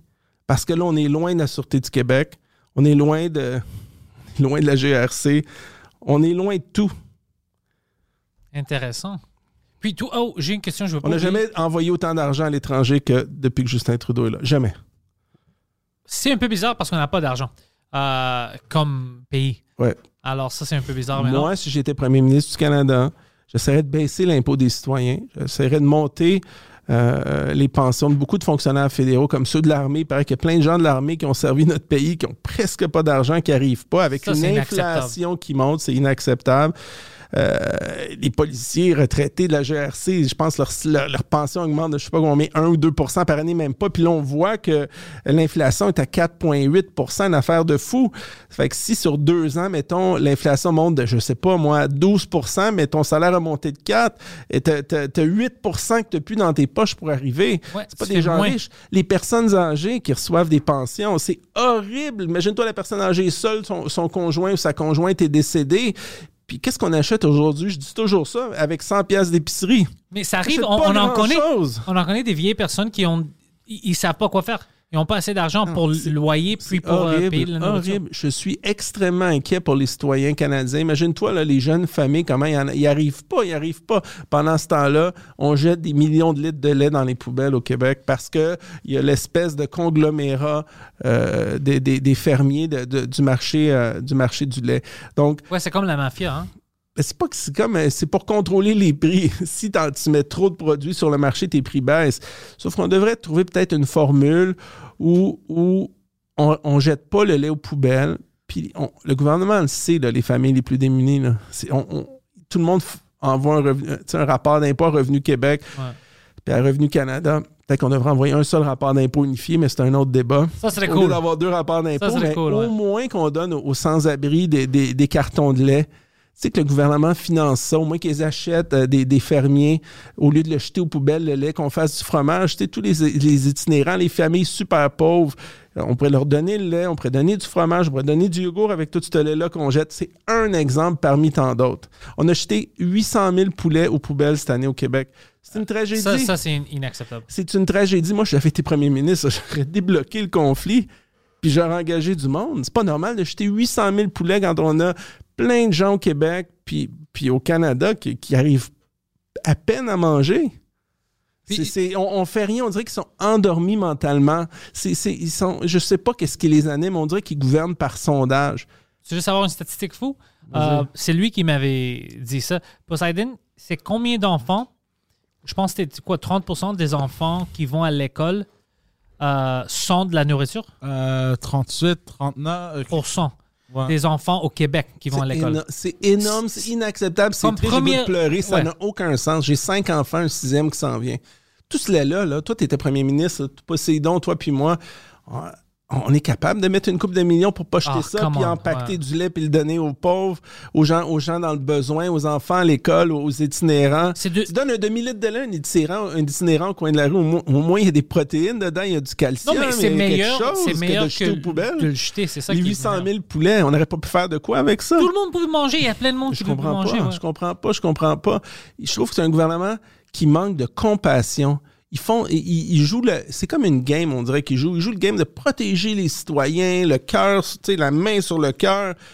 Mais sur plein d'autres aspects, là, Moi, je vois juste de la division. aucune compassion. J'ai pas vu de la compassion. Moi, j'ai vu de la division parce qu'avec les mots que les deux ont utilisés, Ah, ça, c'est sûr. c'était la division, puis c'était pas scientifique. Ça allait contre le science, puis tout ce qu'on sait à propos des vaccins. Puis, euh, tu sais, si t'es pas vacciné, comme si tu es vacciné, tu peux quand même avoir le COVID, donner le COVID. Alors, les statistiques qui donnaient, comme si c'est juste les gens qui ne sont pas vaccinés qui peuvent attraper le COVID puis le donner, c'est inacceptable. Tu sais, tu mens au monde qui Il y a plein de monde qui entend ça, puis ils pensent que c'est la vérité. Alors, ils regardent le voisin, puis ils pensent, hey, la pandémie existe à cause de toi. Non. La politique de division, ça doit arrêter. Moi, j'étais premier ministre du Québec ou du Canada, on doit arrêter ça, là. Di- vacciné, non vacciné. Écoute, il y a plein de- de- d'études, je les ai mis sur mon Facebook, euh, euh, des études euh, parlementaires euh, ou des gens, qui, des médecins qui viennent au Parlement euh, euh, américain puis dans les commissions parlementaires européennes. Puis une étude israélienne, je vous donne une étude qui prouve sur 2500 euh, citoyens israéliens qui ont été atteints du coronavirus, ceux qui ont eu 3 et 4 doses ont 700% plus de chances d'attraper le coronavirus. Euh, J'ai vu ça ce matin. C'est incroyable. Ça a même été déposé au Parlement américain euh, par des sénateurs. Donc, on prouve que plus qu'on est vacciné, plus qu'on va attraper le coronavirus. À Les- cause que c'est pas vraiment une, c'est pas vraiment un vaccin. Non, il ça, affaiblit le ouais. système immunitaire. La capacité du corps humain, euh, je suis pas médecin, mais je suis conseiller du président d'une compagnie pharmaceutique. Je suis chanceux, je suis avec des médecins, mais des- avec des scientifiques. Puis il y a une grande différence que les gens doivent comprendre entre un médecin et un scientifique. Ouais. Un médecin, on- euh, dans l'éducation nord-américaine, tu as un problème, on donne tel médicament, on fait telle opération, tel traitement. Ça, c'est un médecin. Mais est-ce que ça n'a pas un laboratoire chez lui, puis c'est pas comme un scientifique qui, qui jugule, qui négocie, qui, pas qui négocie, qui, qui, qui, qui, doit se fier sur l'information qu'il reçoit. qui lui est donné. Ouais. Ils ont un livre de, de, de, de- de mé- médicaments, puis regarde, pour telle maladie, c'est tel médicament. Mais ce que j'ai trouvé intéressant, c'est qu'il y a plein de médecins qui sont créatifs aussi, ils ont l'esprit scientifique, puis ils ont guéri euh, aux États-Unis, c'est en commission parlementaire, donc c'est pas un critère de, de se faire bannir de YouTube, je nommerai pas de, nom, mais toutes les c'est public. Euh, puis ils ont dit qu'ils ont utilisé environ 14 médicaments différents aux États-Unis, outre les vaccins, et ça fonctionne très, très, très, très bien. Quand en, en- en 24 à 48 heures, en moyenne, ils ont guéri les gens. Ouais, puis ça, si on parle de ça, c'est comme si tu es le diable. C'est ça que je trouve fou. Donc, Quand- il y a un agenda caché. Parce que tout gouvernement qui se respecte devrait, on, on devrait jamais mettre tous les œufs dans le même panier. Moi, quand j'ai entendu que le gouvernement d'Israël, parce que je parle hébreu, mais je suis pas juif, mais je suis allé à des formations des services secrets israéliens juste pour comprendre la société. Je leur ai dit, oh, je dis, vous devriez jamais mettre tous vos œufs dans le même panier parce que vous ne savez pas à long terme quels sont les effets secondaires de ces vaccins, puis vous êtes en train de surdoser les gens en peu de temps. Résultat, Israël, pour, pour le nommer, parce que j'ai des statistiques en date de, de la semaine passée, ils ont 9800% de hausse de coronavirus par rapport à la première phase. Mais ils sont triplement quadruplement vaccinés. Donc, ils ont 100 fois plus 100 fois plus, pas deux fois plus, 100 fois plus de cas de coronavirus euh, que depuis le début de la crise euh, euh, avec, à cause de la troisième puis la quatrième vaccination. C'est incroyable. Ils ont les taux de coronavirus les plus hauts au monde et c'est l'État le plus vacciné. Avec ces informations-là, dis je suis Et sûr c'est que. pas juste moi, là. C'est Non, non. présenté au Parlement Non, mais c'est pour ça que européen je dis- puis américain. C'est neutre, là. C'est sûr que notre premier ministre, on va dire juste au Québec, la statistique. c'est sûr qu'il connaît ces statistiques-là. Maintenant, ils seront, il a entendu parler de ça. Comment légalement Ils peuvent justifier peuvent ça. justifier la troisième dose au monde Sinon, on ne peut pas travailler? C'est ça que je comprends pas. C'est pour Moi ça non que je dis les droits. C'est Comme, pour ben, sont- on moi, a je des pense peut statistiques. les poursu- Je veux pas le dire parce que ça va trop faire peur, mais j'ai- deux, trois théories là-dessus. Mais le chiffre exact, c'est 9839% de hausse en Israël. 9839% de hausse de coronavirus. On justifie ça maintenant, notre comportement, et c'est comment? c'est C'est le- c'est le impossible. vaccin qui cause ça. C'est ça qui. Écoute, ça a été déposé dans plein de parlements, c'est clair. Donc, plus que vous êtes vacciné, plus que vous allez attraper le coronavirus. Ça va peut-être atténuer les effets secondaires, mais la problématique, c'est que le, le- le virus a tellement muté depuis le début. Un virus, Ouais. ça, ça reste pas là à attendre les bras croisés. là. Ouais. Ça, ça- ça mute, ça avance. On Puis peut jamais l'attraper. On est toujours en arrière de ça. puis il y a beaucoup de, beaucoup de pays même qui ont, qui ont mis de côté la vaccination, puis on dit on est chanceux, on a, on a une version du coronavirus Omicron qui est extrêmement peu létale, extrêmement peu dangereuse. Et l'immunité naturelle, c'est la meilleure chose, que Oui. tout le monde l'attrape. Évidemment, il faut. Mais ça, c'est vrai. Ça, c'est. J'ai vu les pays- statistiques. Oui, Ouais. mais il faut toujours protéger les plus vulnérables. Ni toi, ni moi, on veut que les gens meurent. Moi, Non, je souhaite non. que personne meure. Ouais. Mais la stratégie d'un gouvernement, quand on a un virus comme ça qui est pas très agressif, qui est, qui est pas très mortel, c'est d'aller protéger les gens les plus vulnérables. Ce que je ne comprends pas, c'est que ça a pris beaucoup, beaucoup de temps au gouvernement du Québec de sortir les personnes âgées qui étaient mobiles des CHSLD, des foyers de personnes âgées, en forçant les gens à rester prisonniers des, des, des, des CHSLD il y en a qui peuvent pas bouger, mais il y en a qui sont encore capables de bouger, qui ont de la famille, puis des foyers de personnes âgées. C'est comme si on les forçait finalement à un moment donné à l'attraper. Vous comprenez? Mais- C'est horrible, je ne comprends pas la logique et on a eu des, des, des milliers de décès et c'est presque C'est inacceptable. Ouais, C'est inacceptable. Puis j'ai quelque chose à propos de ça, de vous demander. Euh, ça fait deux ans maintenant qu'on vit ça. Ouais. On savait depuis une vingtaine d'années, on va dire dix, mais une vingtaine d'années, les médecins, les infirmières se plaignent. Et écoute, on n'a pas assez d'argent, pas assez de lits, on a besoin qu'on investisse dans les hôpitaux ici à Montréal. On va- oh, partout au Québec, mais à Montréal parce qu'on a plein, plein de gens. On les ignore. Le gouvernement les ignore. Ça fait deux ans qu'on vit ça. une bombe à retardement. Écoute, maintenant qu'on vit, est-ce que le monde. C'est pour ça que je dis, on n'a pas des droits de dire, hey, l'argent va où? C'est impossible que les infirmières te disent pendant deux ans, on a besoin de l'aide. Au moins, tu mets pas de l'argent, mais maintenant tu imposes plein de choses qui sont pas scientifiques. Tu détruis toute l'économie pour faire semblable que, oh écoute, moi, c'est juste les médecins puis les infirmières que je pense. Si je veux les aider, que ça, ne les aide pas. Parce que tu mets pas de l'argent. On n'a pas un recours, on peut pas faire quelque chose. C'est ça qui, m'énerve quand le juge il sort ça, il dit non, non, tu peux pas poursuivre le gouvernement. Clairement, il y a quelque chose, je veux pas dire néfaste, Le mais au moins incompétent. le système. C'est c'est de l'incompétence. Le mo- moindre, c'est c'est de C'est l'incompétence. sûr, c'est sûr. Puis c'est de l'aveuglement volontaire. J'ai la chance de, de côtoyer le président de la compagnie pharmaceutique pour qui je travaille à temps partiel. Il était professeur à McGill en chirurgie. Puis euh, il me dit que ça fait des, des dizaines d'années que le gouvernement bloque le nombre de- de- d'étudiants en médecine au minimum. Au minimum. Pourquoi? Je ne sais pas, parce que ça coûte cher un médecin. Mais euh, le problème, c'est que en Tu sais, goût- qu'est-ce qu'il y en- a- que- tu sais quoi d'autre coûte cher? Euh, des gens malades. Ah, ben, ça coûte plus cher, right? Puis là, là, on, est, on est dans la merde. Mais si on formait plus de médecins au Québec, on n'aurait pas ce problème-là. Si on en engageait plus, à gérer toujours le, le, le système avec le minimum, minimum de ressources, quand tu as un gros rush, quand tu as une grosse demande, tu n'arrives pas. Puis là, une, une autre problématique qu'on ne dit pas, mais il y en a plusieurs dans la santé, je vais vous en nommer quelques-unes, puis je suis sûr que ça va vous faire réfléchir après, c'est que... euh, il y a beaucoup de médecins qui viennent ici, qui font leur cours de médecine puis qui s'en vont aux États-Unis parce Oui. qu'ils sont payés deux, trois fois. Mais le coût de former un médecin, je- à l'époque, là, je suis plus vieux, ça a peut-être augmenté. Dans mon temps, c'est environ 160 000 par année. C'est énorme. C'est subventionné par le gouvernement, tes impôts, mes impôts, ceux, qui- ceux qui payent de l'impôt. Alors, si le- les, les- les médecins payent 4 000 par année de frais de scolarité avec les frais directs et indirects, euh, ça veut dire qu'on on- on fait un chèque de notre poche. Et on devrait avoir un, un contrat avec ceux qui étudient chez nous. On n'est pas un pays communiste, mais qui nous donne au moins 5 à 10 ans euh, de, de temps. Si on est pour les former et investir un médecin, mettons 7 ans à 160 000 ou à 150 000, c'est presque un million. C'est un million qu'on met de nos poches. Puis s'ils Ouais. s'en vont tout de suite quand ils sont formés, on perd de l'argent. Au moins, Donc- reste pendant qu'on forme quelqu'un d'autre. Au moins, ouais, mais tu sais, non. Au Non, moins, non, tu sais, ouais, qu'il y a au moins un contrat social. Si on pas. Parce que euh, la médecine aux États-Unis, dans les universités, c'est 30 000, 40 000, 50 000 par année, là, et plus.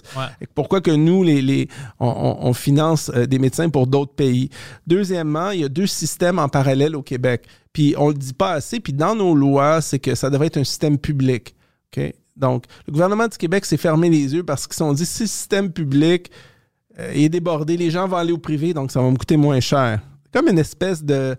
euh, quand on se ferme les yeux, il y a un problème parce qu'on. on- c'est comme s'ils souhaitaient que, les citoyens, parce qu'ils s'attendent trop, aient dans le système euh, privé. Mais la différence, le problème, c'est que système, le système privé crée une concurrence pour le personnel, pour les employés, les infirmières, les médecins, tous ceux qui, qui tournent autour de la médecine, tous les spécialistes. Donc, euh, c'est une concurrence qui est malsaine parce que euh, on- quand, quand il y a une- les conditions de travail dans le privé, dans le privé, des fois, tu es moins payé, mais tu as une meilleure qualité de vie. Tu, sais, tu peux rentrer chez toi à 5 heures, on t'appelle pas à 1 heure du matin, 3 heures du matin, viens à l'hôpital. Puis quand un médecin gagne, mettons, 700 000 par année en moyenne, puis je vais aller gagner 50 000 de moins dans le privé, mais je suis chez moi tous les soirs, j'ai une belle qualité de vie. Ouais. Il y en a plein qui vont dire je vais aller dans le privé, n'est-ce pas? Ouais. Donc, c'est ça qui arrive aussi. Et l'autre problème qu'on a, c'est le Collège des médecins. C'est une espèce de- d'entité patronale qui contrôle la pratique de la médecine au Québec. Explique. Euh, le Collège des médecins, c'est comme euh, l'Ordre des comptables agréés. Ah, ok, mais pour les médecins. des courtiers immobiliers, Ouais, mais ouais, pour ouais. les médecins. Euh, c'est eux qui décident qui- de la reconnaissance des diplômes. Il y a beaucoup de médecins de d'autres pays qui ont étudié dans des bonnes universités, mais l'Ordre des l'Ordre des le Collège des médecins refuse de reconnaître leurs diplômes. Donc, Oui, il y a plein de médecins qui travaillent dans, dans des usines puis qui Ouais, travaillent. euh, Quelqu'un m'a comme dit ça cette infirmier. semaine. Mais pourquoi? Est-ce que c'est-tu à cause qu'il vient des pays où euh, on respecte pas le. où ça peut être n'importe je qui? sais pas. Je trouve ça très arbitraire. Ouais. très arbitraire. Moi, je pense qu'il devrait y avoir, peu importe où tu as fait tes. Je trouve que c'est très québécois comme approche de penser que si c'est pas québécois, si c'est pas canadien ou américain, c'est peut-être pas bon. OK. Tu comprends? Ouais. Donc, c'est comme ils veulent protéger le public, mais en même temps, est-ce qu'on protège le public? Ah, Tu sais, quand on a des chirurgiens, j'ai un ami, il est chirurgien étudié au Japon. Il n'est même pas reconnu ici. Il est rendu courtier immobilier. Japon. Ouais, Japon. euh, c'est ouais. bon, c'est pas, c'est pas, euh, je sais pas là, c'est pas euh, la planète Mars ou Jupiter là, c'est un, c'est un bon pays. Je comprends si quelqu'un vient puis ils disent qu'est-ce que tu vas faire si quelqu'un brise son, bras puis ils disent du voodoo? Là oui, je comprends. Mais c'est ça. Donc, je pense qu'il devrait y avoir un processus vraiment plus facile pour reconnaître les diplômes étrangers, quitte à avoir un examen pratique puis théorique. Ouais. S'ils sont pas sûrs, mais pas rendre ça trop compliqué. Tu dois retourner à l'université, faire tes cours. Écoute, le médecin arrive ici, il a des enfants. Et laisse-le faire euh, une mise à jour de trois mois puis laisse-le travailler. Tu sais, je veux dire, c'est pas, euh, tu peux pas, tu peux pas, tu peux pas faire semblant d'être médecin. T'es médecin ou tu l'es pas. Puis puis s'habituer euh, aux normes canadiennes. L'autre chose, c'est que le collège, je vous donne un exemple. Moi, j'avais été premier ministre du Québec. Tous les étudiants de dernière année en médecine, la dernière année, l'année d'après, ils sont médecins. Utilise-les dans ton, dans ton système de santé en attendant, quand- vu qu'il manque de personnel. On les utilise pas maintenant? Non. Pas du tout? Ben, je pense pas, non, parce que non. Ah ouais, J'en ai parlé souvent, personne n'en parle.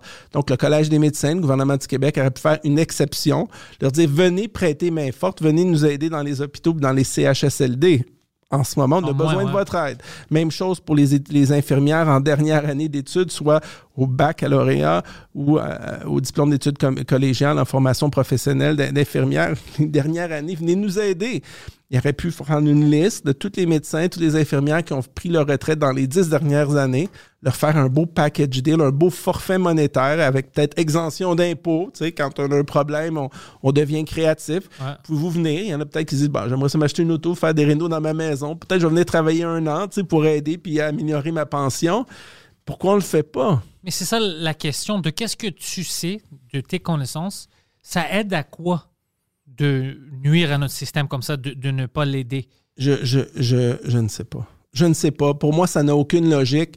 Et si, si je réponds à ça, c'est comme si je leur prêtais des intentions. Ouais, Tout ce que je peux dire, c'est que c'est incompréhensible qu'il n'y a pas assez de choses qui se passent. Je comprends pas. Je vous donne un exemple. Euh, ma mère est décédée en 2014 à l'hôpital juif. Puis euh, tout le monde dans sa chambre est décédé euh, de l'acide difficile, puis une autre bactérie résistante aux antibiotiques. J'ai demandé euh, au directeur du département pourquoi tout le monde est mort dans la chambre.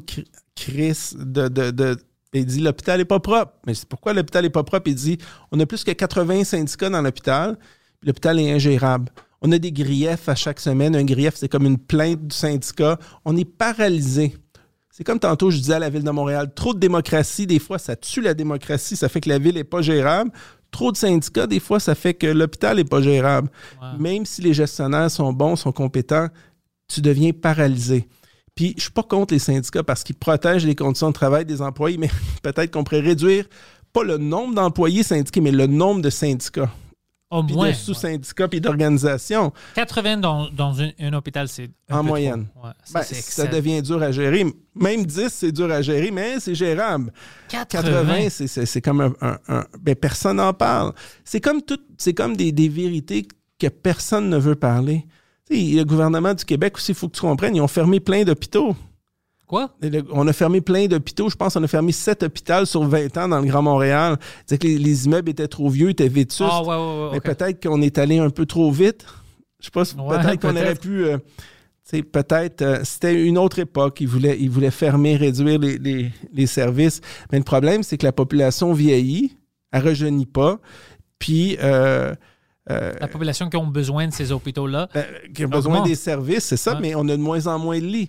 Je sais pas si vous avez vu, vous avez vu l'analyse, je pense que c'était CTV, je me souviens plus, ou Global News qui disait, ou, ou CBC en anglais, qui disait qu'on a, on est le pays occidental, si mettons le Québec est un pays, l'État occidental, parce qu'on est un État fédéré dans le Canada, on est l'État qui a le moins de lits disponibles dans les 20 pays les plus industrialisés par 100 000 habitants.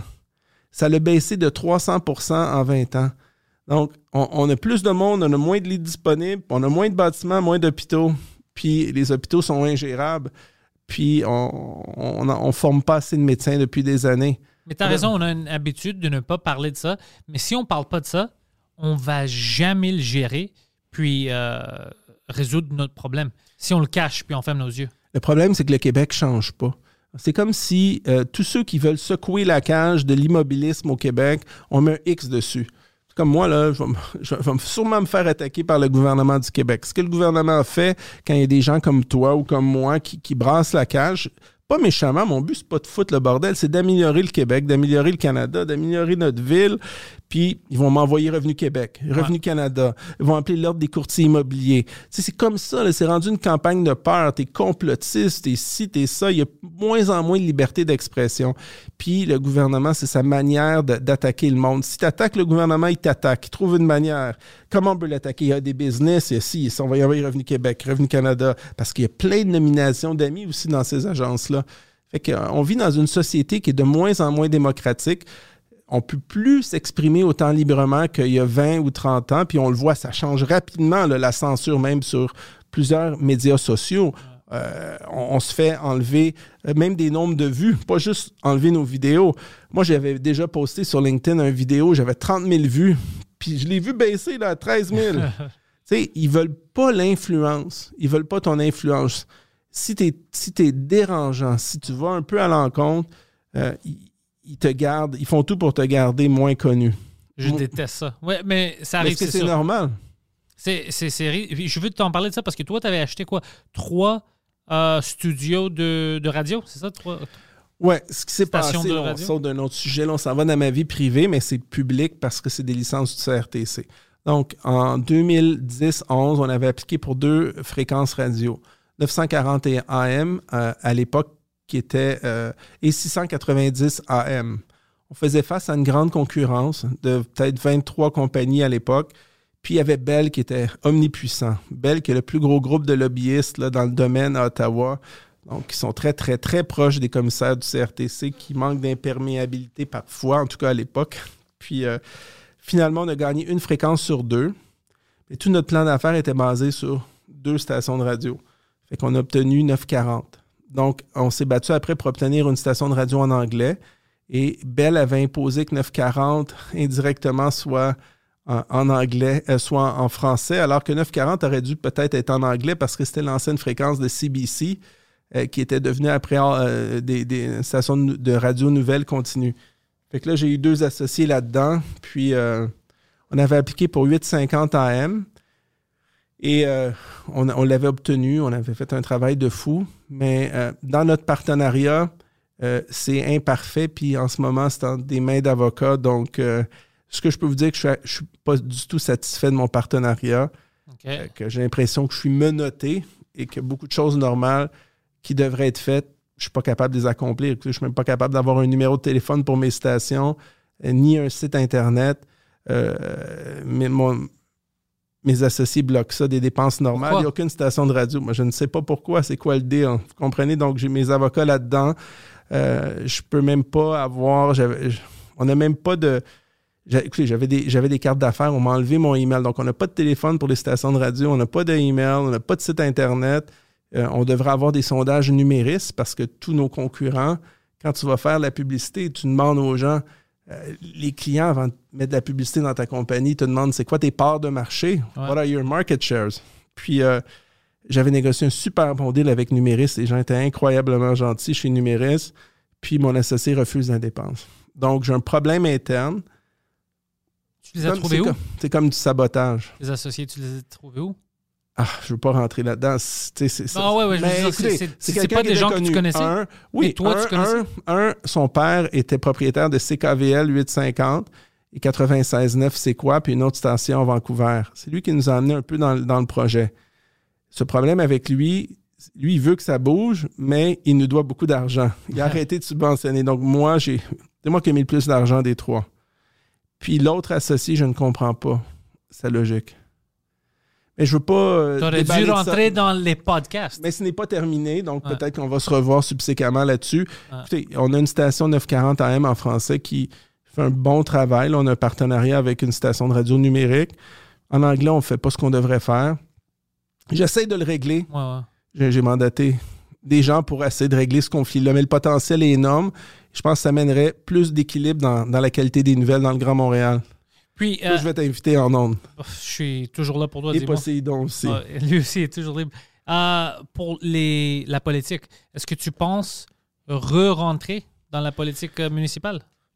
Écoutez, je sais pas. Je, je navigue entre les trois. Dans ma tête, tu sais, j'ai un cœur à Montréal parce que j'adore ma ville. Dans la manière actuelle, c'est pas une ville qui est gérable. La structure fonctionne pas. C'est comme si tu n'as pas vraiment autant de pouvoir que tu devrais avoir comme maire. Niveau provincial, c'est là qu'il y a un gros, gros problème parce que nos droits civils, nos libertés ont été attaqués plus durement que n'importe où au Canada et aux États-Unis, Ouais. puis de plein de pays sur la planète, tellement que ça donne une mauvaise image du Québec. Mais il y a plein de gens qui voulaient déménager au Québec ne veulent plus venir ici parce que c'est comme un, un État policier, c'est un État qui, est- qui, qui, qui, qui brime euh, vraiment des libertés de base. C'est du jamais vu en peu de temps. On nous a enlevé nos libertés une fois, on les enlève une deuxième fois. On devait être vacciné une fois, on devait être libre. On est vacciné deux fois, on devait être libre. Là, ils veulent un troisième, quatrième, cinquième, six, sept vaccins. C'est quoi cette affaire-là? Alors qu'on sait pertinemment qu'il y a beaucoup d'inefficacité dans, les vaccins puis que d'autres remèdes qui fonctionnent beaucoup mieux. Donc, il y a un agenda caché là-dedans qui n'est pas là. Puis on ne dit même pas la vérité aux gens. Au moins le discours du gouvernement était équilibré, c'est- comme s'il n'y avait aucune... C'est blanc ou noir. Il n'y a pas de zone grise. Les gens sont pas stupides. Là. Tout n'est pas parfait. Parler, équilibrer les choses. Donc, au niveau fédéral, on a un premier ministre. Moi, je me situe un petit peu idéologiquement entre les partis libéraux du Canada et le Parti conservateur. Entre les deux. C'est drôle, hein? J'aime le côté conservateur d'une meilleure gestion des fonds publics, moins de gaspillage, moins de corruption, disons-le. Mais j'aime pas le côté fanatique de certains membres conservateurs qui, tu sais, qui le- anti-abortion, an- anti-avortement, patati patata, une, une coupe de flyers religieux. Ouais, ouais. Puis, côté Trudeau, ce que j'aime pas, c'est le gaspillage de fonds publics, le manque d'équilibre dans, dans- les nouvelles, dans, dans- le positionnement, la faiblesse un peu de M. Trudeau à l'international. Euh, c'est pas un leader qui est très, très respecté. Je veux dire, je veux pas aller lui, je le connais personnellement. J'ai bu avec, il est allé à Brébeuf avec moi. Je suis plus jeune que lui. Sa blonde, euh, son ex-femme, Sophie Grégoire, parce qu'ils sont plus ensemble. Sa femme, maintenant, c'est pas, c'est pas elle, sa femme? Ouais, mais ils sont plus vraiment ensemble. Je sais pas si c'est annoncé au public, mais ils sont plus ensemble. Ah, ça arrive. Ça arrive. Bon, ouais, ça arrive. Ça arrive. La politique, c'est pas facile. Ouais, ouais, c'est ça. Sophie, c'est mon amie. On, est- on allait ensemble à Brébeuf, elle a mon âge. Puis moi, j'ai le même âge que Michel, son frère qui est décédé. Donc, Justin est deux, trois ans de plus que moi. Donc, je le connais personnellement, mais moi, je suis un style plus rigoureux, plus propre. Propre dans le sens que, tu sais, pas de gaspillage. Puis quand on fait quelque chose, on le fait bien. Ouais. Quand je mets de l'argent dans un fonds, je veux que ça aille aux citoyens. Ce que j'ai remarqué du gouvernement du Canada en ce moment, il cache des milliards c'est pas, pas des, juste des dizaines de millions, des milliards dans toutes sortes de sociétés qui sont hors du Parlement, hors du gouvernement. Je sais pas si vous comprenez, hors de la- du contrôle direct du gouvernement. C'est vraiment, c'est vraiment compliqué à gérer. Là. Ils font des fonds pour le, des fonds verts pour, pour aider les villes. Ils ont plein d'argent, mais ils n'ont jamais déboursé une scène encore. Puis ils ont comme 200 employés qui travaillent là, mais ils n'ont jamais déboursé l'argent. Puis ils sont assis sur 2 milliards dans le compte chèque. Euh, il y a de l'argent, plein d'argent sorti des yeux de l'attention du Parlement, du contrôle du Parlement. Ça, c'est vraiment, ça m'inquiète beaucoup. Donc, ça m'intéresse. Dans les faits, j'aimerais plus aller à Ottawa euh, pour gérer le Canada, parce que le Québec, c'est pas facile à gérer. C'est pas facile à jamais gérer, c'est pas facile à changer la mentalité des gens. Puis tant que tu as des médias qui font la pluie et le beau temps, c'est pas facile. Mais je suis québécois, je suis fier des Québécois. Ma famille, ça fait 400, 400 ans qu'elle est ici. Là. On est arrivé à Trois-Rivières euh, il y a 400 ans. Donc, euh, je veux dire, je peux pas être plus québécois que ça. Sauf que, on verra. La ville de Montréal, c'est sûr que c'est un naturel. Je connais ça comme Poséidon. J'adore ma ville. Je peux pas être plus montréalais que ça. Sauf que la structure de la ville m'enchante pas. C'est comme, je ne sais pas. Mais je suis prêt à servir les gens. J'aime les gens, j'aime les citoyens. Puis je, je suis vraiment honnête. Tu peux pas m'acheter. Tu peux pas me faire un chèque, dire regarde, je t'envoie ça là, à Chypre, à Lux- au Luxembourg, à- en Suisse, à Cayman, à Dubaï. Je t'envoie un million, deux millions, tu fais ça. Ça marchera jamais avec moi. Jamais, jamais, jamais, jamais. Puis je pense que je suis trop vite mentalement pour, pour me faire fourrer financièrement. Puis je me mettrais une équipe extrêmement forte. Puis, euh, parce que toi, tu connais personnellement Justin Trudeau, lui, c'est pas de la manière que tu le connais, un homme assez fort pour dire non, non, non, non, ça c'est pas bon pour le pays. Moi, je vais diriger. Il veut. C'est-tu. C'est ça que je comprends pas à propos de lui. C'est-tu quelqu'un qui veut faire tout le monde autour de lui heureux, alors il dit oui, oui, oui quand il pense pas, ou c'est juste qu'il sait pas qu'est-ce qu'il fait? Je pense qu'il est très intelligent. C'est juste que ça est, est peut-être un peu. Ah, je veux pas dire ça. Je- Trop gentil, je sais pas, avec eux autour de lui. je- Peut-être un peu fainéant. Un petit peu comme. Fainéant, un petit peu relax, Ouais, ouais. euh, chill, party. euh, tu sais, c'est pas un gars méchant, mais je pense qu'il il fait son travail à moitié. Je pense pas qu'il fait son travail comme vraiment, vraiment, aussi sérieusement qu'il serait capable. Je sais pas si tu comprends, là, comme on voit visiblement que, que c'est pas lui qui mène, on dirait, sur plein d'aspects. C'est ça, ouais. Il n'est pas présent. Tu vois, aujourd'hui, il y avait un appel, euh, c'est annoncé, il y avait un appel entre, euh, de l'OTAN. Tu sais, le Canada fait partie de l'OTAN, NATO, et concernant le dossier de l'Ukraine avec, euh, avec la la, la Russie. potentielle menace russe. Mais il- le gouvernement américain exclut Justin Trudeau de, de, de, de l'appel téléphonique. ça. Mais ça serait jamais arrivé avec Stephen Harper ou Jean Chrétien. Ça, c'était des leaders forts. On peut parler de Jean Chrétien. Jean Chrétien, il jouait des fois un petit peu au niaiseux, mais il était extrêmement intelligent, Jean Chrétien. Lui, il gérait son gouvernement d'une main de maître. Il y a eu plein de scandales de corruption aussi, mais, Ouais, ça, mais j'étais il, gérait, il gérait son gouvernement. Stephen Harper, je pense que c'était le premier ministre le moins charismatique peut-être, mais le plus droit qu'on a eu au Canada. De, de- des 50 dernières années, là, genre le politicien le plus, le plus honnête.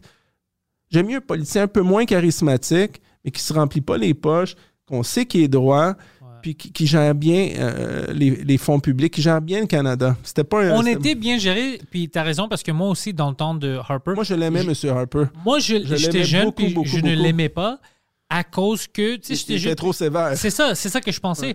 Mais après euh, 2008, après la crise économique aux États-Unis puis tout ça, c'est là où je commençais à comprendre que Qui était ah, vraiment meilleur shit. que d'autres. Ouais, c'est ok. Ouais, comme si c'était c'est euh, une piece of plywood, il n'y a pas de charisme, mais au moins il fait sa job, puis il n'y avait pas de corruption, Très de sérieux. scandale, tout ça. Euh, Je pense dans certains jobs, on a besoin de gens comme ça. Je suis d'accord avec vous.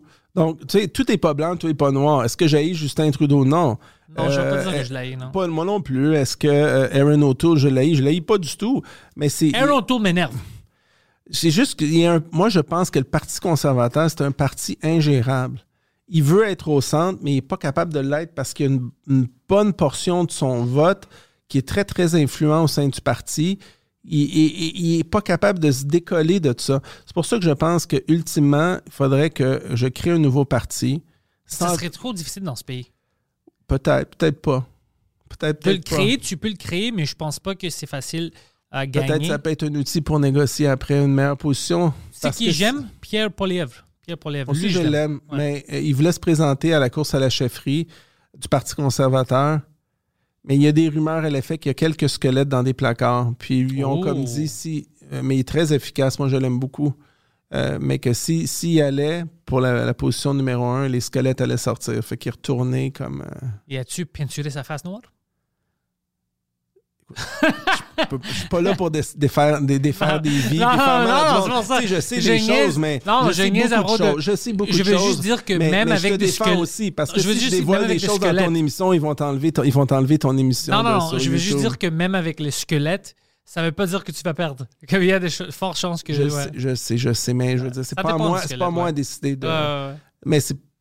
Qu'est-ce que tu veux que je te dise? non, non, je sa, je décision lui appartient. Il n'est pas allé, il n'est pas allé. Il y a peut-être des raisons. Ouais. Moi, je pense que peut-être il va attendre parce qu'il savait que ça serait difficile cette fois-ci avec PCU puis avec tout ce qui se passe. Puis Ouais. je pense que euh, la prochaine élection, c'est lui qui va. Parce que Aaron O'Toole, fuck man. OK, oui, on a dit maintenant que tu n'as pas besoin toujours d'avoir du charisme, puis il n'y en a pas. Mais comme une personne, je, je ne l'aime pas. Comme il y a quelque chose qui me dérange. Il n'est pas assez fort. Euh, il a l'air vraiment pas honnête, sa manière de parler. Même, c'est le problème que j'ai avec pense qu'il est Justin. coincé. Mais Justin Trudeau, tu vois que ses discours, moi je le connais, ça fait que je le vois que ses discours sont appris. Là. Il, a, il répété, répété, répété, puis c'est comme un perroquet. Il va, Ouais. puis il dit son discours, mais il s'en va. Si tu me donnais Justin Trudeau dans un débat, je le démolis en, en- en tout respect. Je le démolis en. Je en sais 15 parce qu'il était invité plein de fois sur ce show-là, puis il veut pas le faire. Non, ben, amène-moi n'importe qui là, à la CAQ là, devant moi, je vais les défaire en. je te jure, là, 15 minutes, ils vont sortir d'ici, ils vont se sauver. Parce qu'ils sont pas habitués à des vraies questions. Non, c'est pas besoin des vrais débats. Là. Ouais. Non, parce qu'ils sont coincés dans leur discours. Ils sont, ils sont coincés dans leur discours. Puis ils- quand tu dis pas toutes les vérités, ben, tu peux pas te défendre parce qu'il y a plein d'autres vérités qui savent. Et c'est ça que je comprends pas. Comme vous disiez tantôt, on le sait, mais ils font rien. L'autre problème que je, que je trouve, et je ne sais pas si vous avez remarqué toute l'équipe ici, c'est que l'opposition au Parlement euh, provincial est très, très faible. À Oui. Ottawa aussi. Ottawa aussi, on va y revenir. Mais au Québec, là, le Parti libéral du Québec me fait plus peur. Dominique Anglade, je, je crois que c'est une bonne personne. Je vois qu'elle a plein d'énergie, elle veut, mais elle s'est enfermée avec toutes sortes de, de positions euh, qu'elle aurait, moi, qui font que, ça- pour le moment, tant qu'elle rectifie pas, elle est disqualifiée de Comme quoi? mon opinion. Elle a dit à plusieurs reprises que euh, François Legault n'allait pas assez loin dans ses mesures de confinement. Ça, c'est extrême, moi. Ouais, ben, si on était déjà le plus extrême en Amérique Ouais, du ouais, Nord, ouais, puis ouais. elle a, trouvé, elle a trouvé à maintes reprises que c'était pas assez, on n'allait pas assez loin. Elle veut faire quoi? Je sais pas qu'est-ce qu'elle voulait, là, mais à un moment donné, c'est c'est grave. Moi, je veux pas voter pour quelqu'un qui est encore moins démocratique, encore plus sévère dans ses mesures que, que, que M. Legault. Ouais. Donc, si elle corrige pas ça, puis elle dit pas « mea culpa, je m'excuse, je me suis trompé », ça m'intéresse pas. Il reste, il reste deux partis qui sont... euh, le Parti québécois aussi, il n'y a, pas- a vraiment de, euh, de chance avec son leader actuel, je crois. Euh, je veux pas faire mal à personne, mais il, il est dans les sondages, il est pas mal dernier. Il y a deux seuls partis qui ont dit qu'ils étaient contre le confinement forcé, le lockdown, là, comment on appelle ça, euh, le, le curfew en français, j'ai un blanc de Couvre-feu. mémoire, le couvre-feu Ouais. imposé. Les deux seuls partis qui ont dit qu'ils étaient contre, c'est Québec solidaire, qui est un parti honnête, je crois, puis Parti conservateur du Québec, qui est sur une montée. Donc, c'est sûr que moi, idéologiquement, je serais plus proche du Parti conservateur du Québec parce que c'est un peu plus. C'est plus libre que le Québec solidaire qui était un peu hésitant dans les mesures, mais quand même beaucoup plus démocratique que le Parti libéral du Québec. Moi, ce que je vais suggérer euh, aux deux chefs, c'est qu'ils fassent une entente et qu'ils l'annoncent à la population. Tous les députés de Québec solidaire et euh, du Parti conservateur du Québec qui seront élus euh, annoncent déjà à l'avance aux citoyens qu'ils forment un gouvernement du Québec si jamais ils ont assez de députés, euh, les deux ensemble, qui a un partenariat, juste pour déloger un parti non démocratique Ah, ça, comme la cool, coalition Avenir Québec. Donc, je crois qu'il y a, pendant quatre ans, il y a assez de travail au Québec à faire sans se déchirer Ouais. en- entre les uns et les autres. Je pense que ces deux partis-là, même si idéologiquement, on dirait qu'ils sont vraiment différents, des fois, les contraires s'attirent. Ouais. Et des fois, il suffit juste d'avoir des leaders ou des élus qui veulent vraiment un Québec plus droit, plus honnête, moins de corruption et qui ont la volonté de réparer un système de santé qui ne fonctionne pas, puis plein d'autres aspects du Québec qui ne fonctionnent pas. Donc, si je suis capable de- de- d'aider ces partis-là à s'entendre, peut-être qu'on a des chances de déloger François Legault. Sinon, en date d'aujourd'hui, M. Legault va rentrer si, parce que l'opposition est trop, trop faible, elle est, elle est parsemée. Si on regarde à Ottawa, au Parlement du Canada, au Parlement fédéral, c'est sûr que le Parlement a très peu siégé comme à Québec. Donc, on- les partis d'opposition, on n'en a pas entendu parler. Donc, le Parti conservateur, ils ont une chance euh, avec les camionneurs. On va voir s'ils sont capables de faire quelque chose. Il y a. Maxime Bernier, je pense, qui est en hausse phénoménale parce que beaucoup de gens comme toi, comme moi, euh, qui sont un peu contre euh, le, le fait qu'on nous enlève nos libertés civiles. Lui, je pense, son problème avec PPC, crédibilité. c'est la crédibilité, ouais, l'image. Je crois, moi aussi, que son image a ouais. été... Mais je le connais personnellement, il est très intelligent, mais Je dis pas qu'il est mauvais, mais l'image qu'il a, c'est vraiment difficile. Il est vraiment brûlé par les médias, par quelques niaiseries qu'il a faites.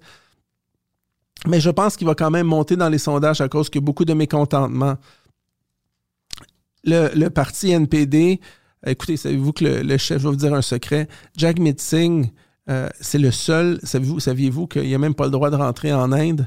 Non? Non, il est, ba- il est banni de rentrer en Inde parce que euh, le gouvernement de l'Inde euh, le soupçonne d'avoir euh, financé directement ou indirectement des mouvements terroristiques en Inde. Ah Donc, ouais? c'est le seul leader canadien qui n'a pas le droit de rentrer en Inde. Il est banni de rentrer en Inde. C'est quoi? indienne. Moi, j'adore les Indiens, alors euh, de ce jour-là, il est banni d'ici aussi.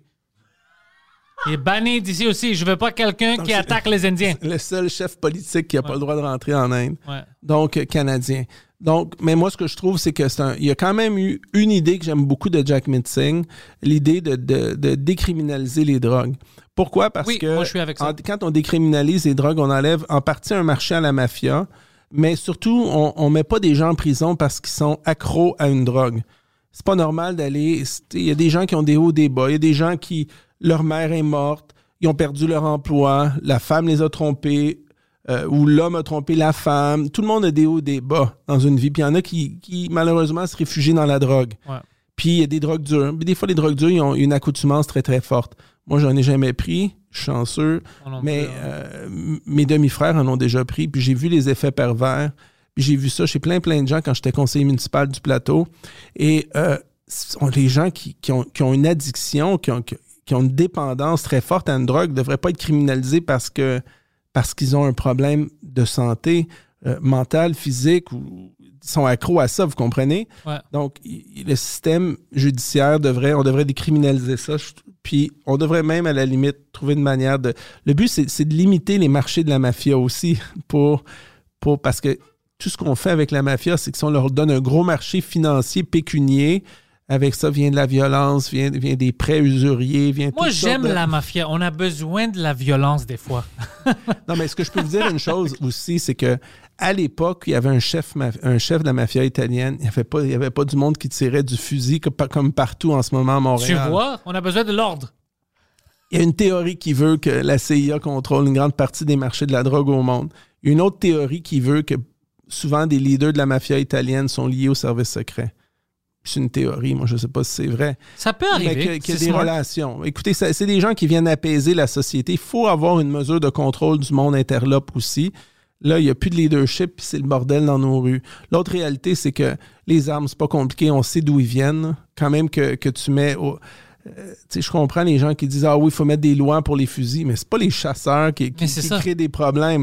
Le problème, c'est la libre circulation des, des armes euh, entre, euh, entre la frontière américaine puis canadienne. C'est pas compliqué. Tu traverses le fleuve, tu amènes des, t'amènes des armes. On a pas assez de ressources pour, euh, pour faire le suivi. Puis il y a des endroits où la police veut pas aller. Euh, au- Ouais. en- en- entre, entre le Canada et les États-Unis parce que les policiers ont peur de se faire tasser de là. Ils font une arrestation de fois de temps en temps pour Juste faire. pour euh, montrer. juste pour montrer qu'il y a de l'action, mais écoutez, la quantité d'armes qui rentrent, c'est énorme. Ça, je savais, ouais. J'ai Ouais. une question pour toi, parce que tu parles de tout ça. Euh, quelque chose qui ça m'énerve depuis des années. Moi puis toi, maintenant, si on déc- décide de faire une game de poker ici avec l'argent, c'est illégal, ça. On peut pas jouer avec l'argent, right? Je sais même pas. C'est Je suis illégal. pas au poker, mais il Je dis que c'est illégal si on joue pour l'argent. Alors tu penses, ah, ok, ouais, parce que. C'est drôle comment le gouvernement ça- ça, euh, s'approprie tous les vices, hein? l'alcool. Mais c'est ça, eux, ils font- il y a le casino. jeux, le casino, l'Auto-Québec, C'est les ça que je machines à sous dans les bars. Écoutez, il y a comme une espèce de deux poids, deux mesures. Ouais. Mais je crois qu'il y a des limites à ce que le gouvernement devrait faire, devrait pouvoir faire. On est assis sur plein de monopoles au Québec, gouvernementaux. Le, Québec, je pense, qui était rendu, puis les provinces en général, sont rendues à un stade de se demander jusqu'où on va aller dans notre contrôle de la population, puis moi que tu joues euh, au casino entre 5-6 amis pour de l'argent, est-ce que ça me pose un problème? Moi, personnellement, absolument pas. Absolument pas. Euh, Absolument pas. Est-ce que c'est est-ce que est-ce que la SAQ devrait avoir le monopole d'importation de- des vins puis de non. Euh, on paie au gouvernement du Québec une licence puis euh, des frais sur chaque bouteille, on paie notre taxe comme un bon citoyen, mais si quelqu'un veut se faire sa propre SAQ, pourquoi pas? Je veux dire, tu sais, à un moment donné, il y a des limites à vouloir tout contrôler. euh, L'Auto-Québec, euh, il y a combien de familles, moi, il y a combien de familles qui sont, euh, qui sont détruites par des, des pères de famille ou même Ouais. des mères qui sont accros aux machines à vidéo poker? Ouais. Combien de gens on met dans la rue pour ça? Puis on n'en parle pas.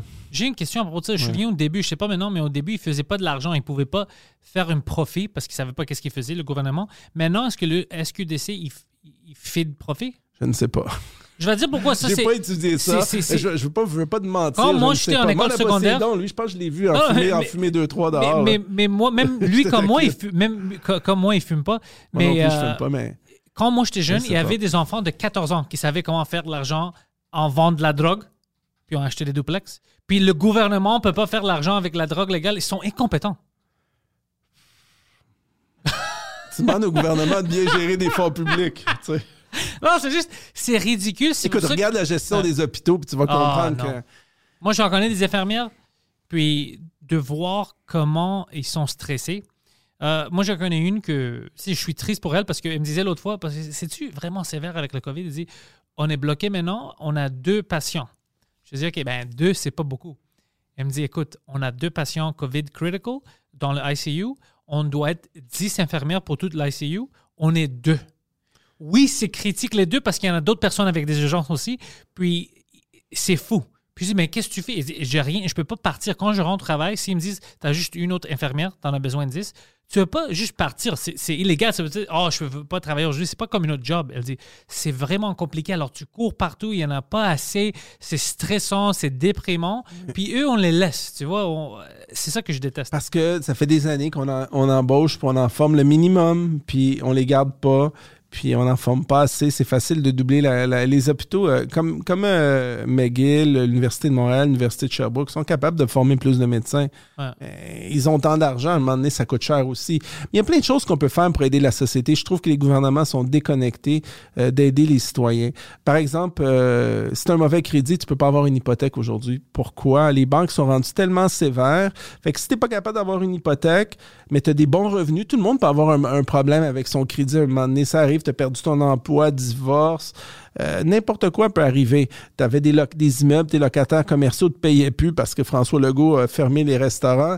Tu fais quoi? Ton crédit était- est, est pas bon, mais tu as des enfants. Fait que tu passes d'un taux de 2% puis on t'envoie chez des Shylock entre 10 et 20% Le gouvernement devrait... euh, puis ça, c'est...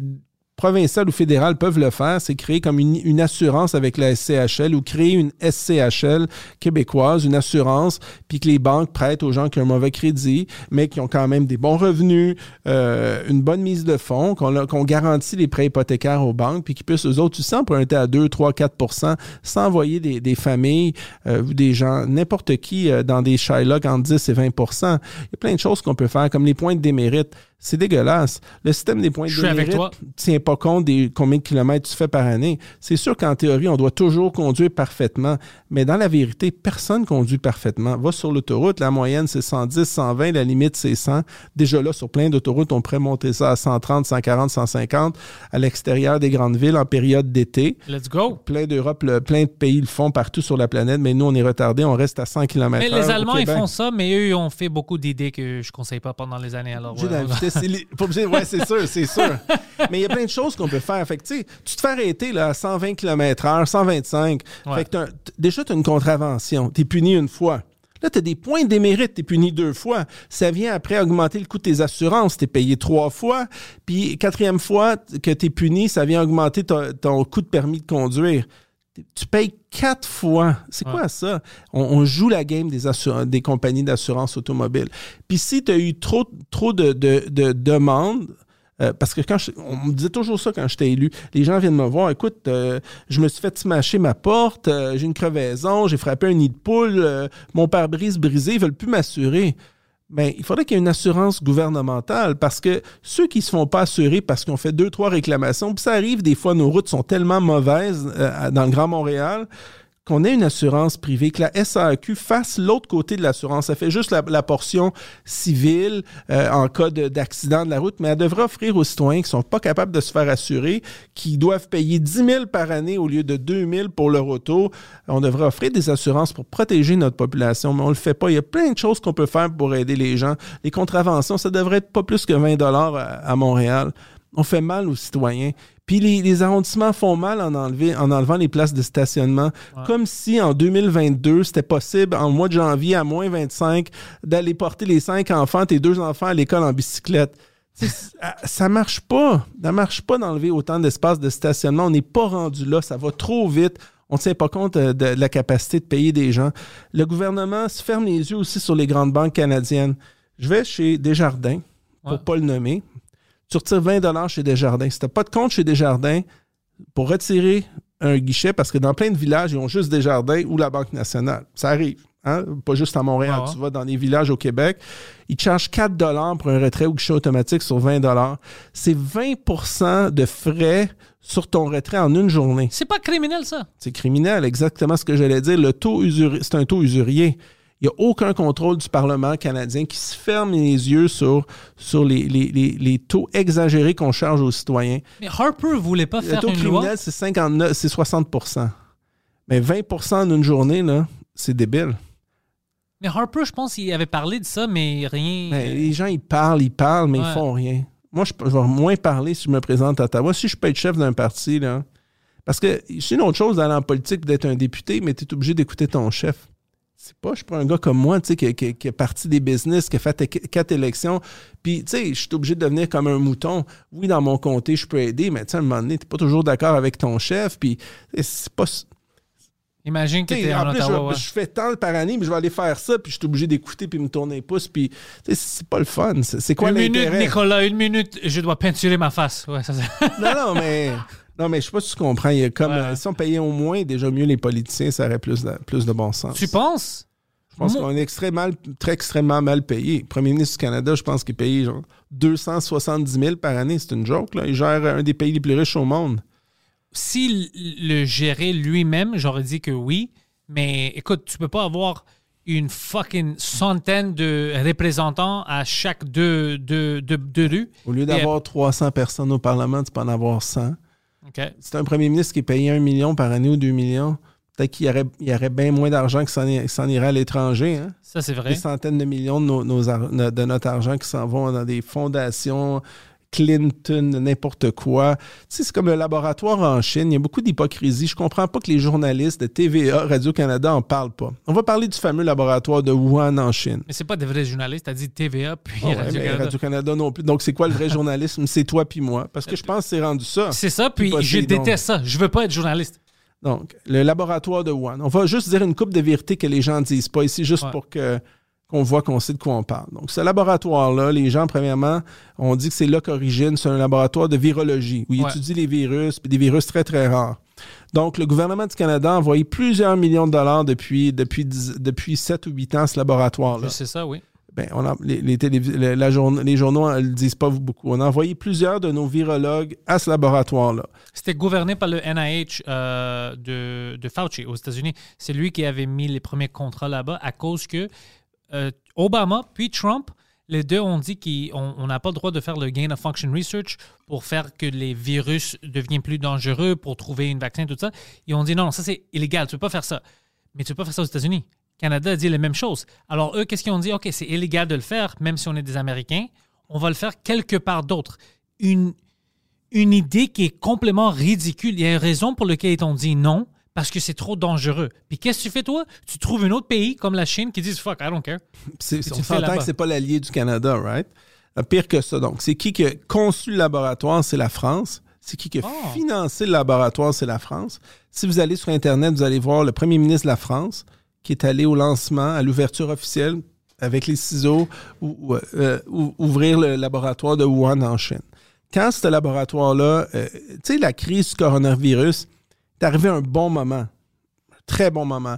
La Chine, à l'époque, avait de graves problèmes avec Hong Kong. Il y avait des manifestations chaque semaine à Hong Kong. Ouais. Puis la Chine avait vraiment peur qu'il y ait un effet qu'on dit en sciences politiques de spillover, que, que tout ce mouvement de grogne populaire-là arrive à mainland China, au, au territoire euh, principal. Parallèlement à ça, en France, il y avait les plus grandes contestations jamais vues avec les Gilets jaunes Ah ouais, je m'en souviens. en ouais. même temps. Parallèlement à ça, en, euh, en Espagne, il y avait des gros problèmes avec le mouvement séparatiste Ouais, je me souviens de ça. catalan. Puis ensuite, il y avait un, un tra- un- un impeachment. On parlait d'impeacher Donald Trump. Ouais. Puis euh, il y avait un mouvement euh, séparatiste en Alberta très, très fort qui, Ah ouais? qui commençait. Ouais. Puis qui est toujours là. Si tu fais des sondages en Alberta, je pense que tu 30% d'indépendantistes en Alberta maintenant, de souverainistes. Donc, il y a, il y a- puis plein d'autres pays. Il y avait euh, euh, l'Union, euh, il y avait UK avec le Brexit. Ah, Donc, ouais, ouais. c'était comme un, un moment parfait. C'est sorti, puis Hong Kong, ça s'est calmé. Les Gilets jaunes en France, ça s'est calmé. Tout le monde était confiné. L'Espagne, ça s'est calmé. UK, ça s'est calmé. Donc, ça l'a amené beaucoup, beaucoup de... Ça a été un moment opportun. Donc, le coronavirus a le dos large. Moi, ce qui me fait peur, c'est qu'on se sert du coronavirus pour attaquer nos libertés civiles. Euh, Ouais, moi aussi. Canada Public Health Agency, l'agence publique de santé du Canada, a commandé une étude, commandé, là, a donné le OK, une étude pour intercepter la communication de nos cellulaires Ah, intelligents. ça, je sais, ouais. 33 millions de cellulaires canadiens, Ouais. On a une population d'environ 38 millions, plus peut-être 2 millions d'immigrants illégaux qu'on comptabilise pas. Mais puis là-dessus, il y a beaucoup d'enfants. Donc, sur les 38 millions, beaucoup d'enfants, puis beaucoup de gens très âgés, puis des gens malades aussi. Donc, il y a 33 millions de téléphones intelligents là, qui sont sous surveillance du gouvernement du Canada, qui, qui vérifient tous vos mouvements. Est-ce que, juste en prétextant le coronavirus, c'est pour une période de 5 ans, est-ce que c'est normal, ça? Non, je suis avec toi, c'est pas ça, normal. C'est une atteinte fondamentale à, à nos libertés civiles, à notre charte des droits et libertés. Le code QR, même chose. C'est une, une grave atteinte à nos, cha- à nos droits et libertés. Pour moi, c'est inacceptable. Je vais au magasin, au commerce, au restaurant, acheter une auto. Parce que j'adore les autos. C'est ma seule passion dans la vie, c'est l'automobile. J'adore les voitures. Fait que là, je vais, je vais euh, cette semaine pour acheter deux autos. Code QR, code QR. Ça veut dire que le gouvernement sait dans quel magasin je suis, à quel moment, à quelle heure, dans quel restaurant, c'est quoi mes habitudes de vie? Mais ils Donc, savent ça déjà parce que tout Non, est. ils savent pas tous. Le cellulaire, tout- si, si tu Ça, as ton ça, cellulaire c'est- sur là, mais il faut aller plus loin que cet argument-là. Qui Ouais. qui sait ça déjà? Le SCRS. Oh ouais, tu veux dire que maintenant, le gouvernement a directement accès C'est à pas tout ça? le monde qui n'avait pas ça avant. Ok, t'as raison. Une petite partie. Il y a, il y a- Oui, il y a oui, le, le CSE, le Centre de sécurité des. Le CST en français, le Centre de sécurité des télécommunications, ce qui est les services secrets électroniques Ouais. euh, du Canada. Tu as le SCRS, le SCRS, Service canadien du renseignement de sécurité, qui l'ont. Tu as les services secrets militaires canadiens qui ont accès à ça. Mais là, on est en train de le donner à de plus en plus de ministères. Donc, monsieur, madame, tout le monde T'as au ministère. Donc, ça fait que notre information devient de plus en plus accessible à tout le monde. Moi, je suis un citoyen québécois, canadien, montréalais comme toi. Ça ne m'intéresse pas de vivre dans un pays où je dois montrer un un passeport, mes pièces d'identité quand je vais manger au restaurant. Je suis avec toi. Ça m'intéresse pas du tout, du tout, du tout. Je suis pas, je- je- ça m'intéresse pas de vivre dans une société comme ça. Puis je veux pas que mes enfants vivent dans une société comme ça. Donc, un passeport vaccinal, c'est une grave intrusion. Une fois que qu'on commence ça, ça va être quoi la prochaine chose? Euh, ils l'enlèveront pas? Yo, le- François Legault parle pas d'enlever le, le, le- passeport euh, vaccinal. Il, il en parle pas, donc ça fait vraiment, vraiment peur. Puis ce qu'on voit en Chine, puis dans plein de pays, c'est que tu vas avec ton passeport vaccinal, tu peux juste aller dans telle section de la ville, tu peux pas aller dans telle section. Ça restreint tes mouvements. Ça dépend de l'individu. Ça dépend de quoi? Toi, tu as le droit, moi, j'ai pas le droit. On crée deux sortes de citoyens. Le, passeport vaccinal, c'est contre la Charte des droits et libertés. On peut pas, on peut pas, il n'y a pas deux, trois, quatre sortes de citoyens. On est tous des citoyens canadiens ou on l'est pas. Il n'y a pas de condition. Moi, j'ai jamais vu ça à l'université dire que toi, tu es vacciné, là, toi, tu pas vacciné. Si quelqu'un veut pas se faire vacciner, c'est son droit. Un droit fondamental. Puis si on n'est pas capable de gérer ça dans les hôpitaux, ben, on a un de problème collectif. Ouais. Puis, euh, écoutez, avant qu'on administre des vaccins aux enfants, il n'y avait pas de cas à l'hôpital Sainte-Justine. Je sais, là, les urgentologues, je leur parle. J'ai fait quatre élections. Il y a peut-être trois cas de gens qui allaient, ils l'ont attrapé, puis les enfants n'avaient rien. Depuis qu'on vaccine les enfants, là, il y a plus que 250 enfants qui sont allés à l'hôpital depuis qu'on les vaccine. C'est drôle, hein? Comment ça a changé? Ouais. Fait que, Si il y a plein d'effets secondaires. Il y a Si plein... tu parles de ça, c'est toi qui es le C'est moi le complotiste. complotiste. Je les connais, les statistiques. Je connais les médecins. J'ai fait quatre élections. Je parle les gens, on se parle. Là. Je suis pas un idiot du village. La problématique, c'est qu'on peut plus rien dire en plus au Québec. Est-ce qu'on veut vivre dans une province où dès que tu prononces euh, une opinion contraire, pas 100%, je suis doublement vacciné, là. Je suis pas un fou mais qui, qui- pose des questions, qui dit qu'il y a toutes sortes d'autres remèdes, qu'on devrait pas nécessairement vacciner des enfants de moins de 11 ans, 12 ans, qui ont pas d'effet secondaire au coronavirus, à moins s'ils sont malades, immunosupprimés. Évidemment, on protège toujours, toujours les plus, les plus démunis. Mais vivre dans une société où si tu penses pas comme le gouvernement, tu es un complotiste, tu es fou, que tu dois présenter des pièces d'identité dans des restaurants, que le premier ministre décide quand il est sur un high, quand il il est sur un... Il se lève le matin, qui dit, moi, comme courtier immobilier, tu n'as pas le droit de travailler pendant deux mois, euh, qui ferme les restaurants, les gyms. Écoutez, pensez-vous que c'est bon pour les gens de ne pas pouvoir s'entraîner quotidiennement? Non, regarde-moi! Regarde-moi! j'ai- pris 25 livres. C'est pas normal. Qu'on crée bien plus de problèmes. Les gens âgés qui sont seuls, qui ont leur petite routine, aller chez Tim Hortons le matin, chez Starbucks, aller prendre un verre de vin, aller manger une fois par semaine, aller au cinéma. Qu'est-ce qu'ils font tout seuls dans leur maison? En plus, il y en a plein qui ont même pas le droit de sortir de leur résidence. Ça n'a pas de sens. Les enfants qui portent un, un- un- un- un masque puis qui font de la gymnastique avec un masque, Ah, pensez-vous que c'est bon pour la santé? Le- le- moi, je comprends même pas que les enfants au primaire portent un masque. Tu sais, puis mettre des échangeurs d'air dans les écoles, mais qu'est-ce qui attend? Ça fait longtemps qu'on sait ça. Qu'est-ce que donne les contrats? On sait que ça ne prend pas une journée, mais donne les contrats. Il a reçu 6 milliards du gouvernement du Canada, donne les contrats dans les écoles. C'est pas capable de gérer ça. Donne-moi le contrat, je vais le faire. C'est prends pas la tête à Papineau, c'est super simple à faire. Qu'est-ce qu'ils font à Québec? Je comprends pas. Puis toi, là, t'es es intelligent. Tout le monde sait que, en- je reviens que les CHSLD, c'est une tragédie, le nombre de centaines de Québécois qui sont morts, alors que ça fait depuis le début, je disais, des réseaux sociaux, j'envoyais plein de messages à François Legault pour le gouvernement, laisser les gens mobiles sortir des foyers de personnes âgées, laisser les gens mobiles, mobiles qui sont capables de marcher, sortir des, des- des centres de personnes âgées, des CHSLD. Si un immeuble est contaminé, puis ils sont déjà plus âgés, moi j'ai toujours dit qu'il faut protéger les plus vulnérables. Oui, t'as raison. Pas protéger, t'as pas besoin de protéger les enfants d'11 ans ou moins 47 ans qui est quand même en pleine forme. Coronavirus peut rien me faire, là, à moins que j'ai des, des faiblesses. Donc, e- est-ce qu'on peut.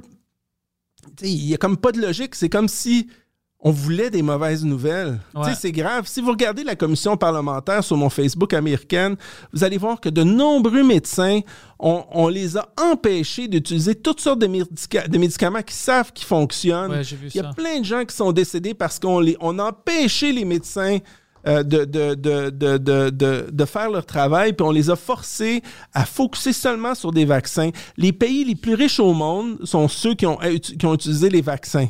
Puis les, plus, les pays les plus riches au monde sont ceux qui ont le plus haut taux de coronavirus. C'est grave. Plus que l'équation est facile, là, est devant les parlements. Plus que tu es vacciné, plus que tu as le coronavirus. L'équation, elle est là. Ça vient pas de Nicolas Tétrault. Étude israé- israélienne, scientifique présentée au Congrès américain puis à l'Union européenne. Peux pas l'inventer, là. C'est là, c'est là. Le gouvernement du Québec en parle pas. Pourquoi on met, quand on est premier ministre d'un pays, de tous les citoyens, on veut protéger notre citoyen, nos citoyens? S'il y a 14 ou 16 drogues qui fonctionnent contre le coronavirus, on- n'en choisit pas juste deux pour appliquer ça à tout le monde. On protège nos citoyens. On met pas tous nos œufs dans le même panier. On a 14 ou 16 drogues, on utilise les 16 drogues. On, on les On voit sub- qu'est-ce qui marche. On les subdivise, on voit ce qui marche. Il y a des drogues, ça fait 20, 30 ans qui sont là. On connaît les effets secondaires de décider, comme l'État d'Israël, de se fermer les yeux puis de vacciner là, coast to coast 4-5 fois, là, on le voit que ça marche pas. là. 3-4 fois, ça marche pas du tout, du tout, du tout. Mais maintenant, les gens, il y a Décision beaucoup de la gens. plus stupide du monde. Mais il y en a plein de gens qui ont si peur de tout ça parce qu'ils regardent les nouvelles. Alors, eux, ils disent non, non, non, j'en ai besoin de 5, je suis prêt à prendre 6, 7, même si ça ne marche pas parce qu'ils pensent que c'est la seule possibilité. Mais Puis ces gens-là, ils font pitié, mais je les comprends parce que ce qu'on doit se rappeler, c'est que c'est tout ce qu'ils voient dans les nouvelles. Puis, tu sais, qu'est-ce que tu veux croire? Le gouvernement me dit ça, pourquoi est-ce qu'ils vont me mentir? Euh, les journalistes me disent ça, pourquoi est-ce qu'ils vont me mentir? Alors, c'est vraiment difficile. Alors, chaque fois que tu leur montres des statistiques, euh, des, des, des scientifiques de partout, dans d'autres euh, endroits, ou même des pays qui ont changé leurs lois, ils ne veulent rien entendre ça parce qu'ils ont peur. Écoutez, c'est drôle que vous dites ça parce que j'ai pris une note, puis c'est comme j'avais deviné que vous allez me poser ça. Ah. Ils ont dit ça au Congrès américain en commission parlementaire. Ils ont instauré, je le dis en anglais, puis vous allez m'aider à le traduire, a state of fear to ensure compliance. C'est un état de peur pour installer du compliance, pour, euh, Pour, euh, pour- pour s'assurer que les gens suivent les, Suivent, les règles. Ils ont même installé ça chez les médecins. Le fameux collège des médecins, et comme l'Ordre des comptables agréés du Québec, comme l'Ordre des courtiers, attaque tout le monde, tous les ordres professionnels en ce moment. C'est comme s'il y avait les- limité en grand nombre la capacité d'expression, notre capacité d'aller à l'encontre du gouvernement provincial du Québec. Tous les ordres professionnels au Québec relèvent du Parlement euh, provincial québécois, de l'Assemblée nationale. Donc, euh, il y a beaucoup de comptables agréés qui sont fus euh, blâmés, retirés, avoir des, des amendes parce qu'ils ont osé parler contre la vaccination. Ouais. Alors qu'on sait qu'il y a 14 autres drogues qui fonctionnent extrêmement bien. Et c'est encore pire pour le Collège des médecins. A des médecins qui ont, qui ont pris leur retraite parce qu'ils n'ont pas eu le choix. Ils ont dit, garde, soit que tu vas dans les journaux, ils se font enlever leur permis, ils se font réduire leur, champ de pratique. Donc, si tu réduis ton champ de pratique, tu peux plus tout faire, ben, tu réduis les salaires du médecin. Donc, c'est comme un état de peur où il y a de la censure. Dans un pays, tantôt, on parlait de tous les éléments qui sont pas démocratiques, mais là, on, rajoute à ça la censure puis le gouvernement qui impose une espèce de, de terrorisme intellectuel sur les ordres professionnels et, sur les, des, des influenceurs québécois. C'est pas normal qu'on impose une science alors que toutes sortes d'autres données prouvent qu'il y a toutes sortes d'autres façons de guérir les citoyens. Donc, c'est vraiment un exercice de contrôle qui est au-delà de ce qu'on vit parce que rien ne peut rien ne peut expliquer l'ensemble des mesures antidémocratiques du gouvernement du Québec. Internet devrait être un outil pour communiquer les meilleures pratiques médicales, ce qui fonctionne, ce qui ne fonctionne pas, mais tous ceux qui, dérapent ou qui dévient de la, vision très, très étroite québécoise puis canadienne des deux vaccins à ARN messager, toutes les autres drogues qu'on sait qui fonctionnent, qui sont présentées au Parlement euh, européen euh, et au Parlement euh, américain, on ne veut pas les entendre. Donc, c'est pas normal. Moi, je veux pas vivre dans un pays comme ça. Ça me fait vraiment, vraiment peur. Et je regarde un plan B. Si on est réélu, s'ils nous ont fait ça une fois, deux fois, maintenant, ils voient que ça marche, tout le monde suive. Ouais. Rien ne les empêche de faire ça plusieurs fois. Et juste pour ça, pour moi, le, le gouvernement du Québec actuellement, il est complètement disqualifié. Euh, et le gouvernement Trudeau aussi, parce que le gouvernement Trudeau, selon moi, malheureusement, a une vision très, très, très étroite, la même vision que François Legault à, à cet aspect-là. C'est comme s'il faisait partie d'un même groupe privé secret euh, qui partageait exactement le même agenda politique secret. Mais toi, par exemple, comme on va dire Trudeau, tu, tu le connaissais à l'école, puis sa femme, euh, t'as pas de manière de l'appeler et dire Hé, qu'est-ce que tu fais, bro? C'est pourquoi est-ce que tu fais ça Juste en secret, pas publiquement, mais juste qu'est-ce que tu fais? Regarde les données, J'ai pourquoi pas est-ce que tu voulu fais ça faire ça parce que je trouvais que c'était comme... Et c'est une bonne question. Moi, j'aurais fait ça.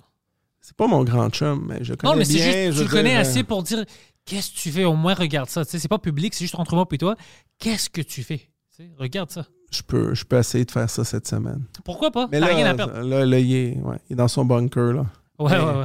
Mais je peux essayer de faire ça ou je peux essayer d'attendre. Comme j'ai la chance de me situer entre les deux partis idéologiquement, donc je peux aussi attendre qu'il y ait une course au leadership et me présenter à Ottawa pour soit le Parti conservateur ou libéral. Pourquoi pas Vu que je me sens les, je suis comme entre les deux. Là, je veux dire, il n'y a pas de grande différence entre les deux. Là. Non, je pense pas. Je pense pas parce que euh, les agendas, à, à mon Voilà avis- un parti plus centriste. C'est ça plus que au- moi j'aime. Moi, je trouve que les- moi, j'aimerais ça être plus au centre que le Parti libéral, puis plus au centre que le Parti conservateur. Un vrai parti des citoyens Ouais, qui défend les ouais. citoyens au centre. C'est Ouais. juste faire, mais qui a à cœur les intérêts des citoyens. Tous les petits exemples que j'ai donnés tantôt, trouver des hypothèques aux gens, ça fait la différence du monde quand tu forces des familles à l'emprunter à 10, 12, 15% euh, parce que tu as perdu ta job, parce que ton crédit n'est pas bon. Quand on, on te force, à cause des points de démérite, à, à assurer ton auto à, à- à 6, 8, ça coûte, je peux te montrer, 6, 7, 8 000 des fois assurer une auto de 25 000. Quand on, quand, tu sais, c'est comme, c'est comme un, il n'y a, comme pas de compétition. On ne défend plus nos citoyens. Quand on paie 4 de frais bancaires sur un retrait de 20 dans une Ah, institution financière ou 3 sur un retrait de 20, il y a, il y a- il y a- il y a comme plus de protection, de mécanisme de protection. C'est comme si les gouvernements ont dit on se ferme les yeux puis c'est correct. Quand on paie 70, 80 pour une contravention de stationnement à Montréal, c'est pas protéger son citoyen. Ça Ça- n'a aucun sens. C'est inadmissible, c'est inacceptable. Je suis avec toi. Les- même les tarifs de téléphone cellulaire, on est les plus chers, euh, les plus chers au monde. Oui, parce qu'on n'a pas laissé Verizon rentrer quand ils voulaient parce que Bell puis tout- concurrence. ils ont allé au CRTC puis au gouvernement puis ils ont demandé non, laisse-les pas rentrer. C'est fou. On est, on est juste cinq fois plus cher qu'aux États-Unis. Puis nous, on accepte ça. On pense que c'est la vie normale. Ouais. Non, je suis avec, je suis avec toi.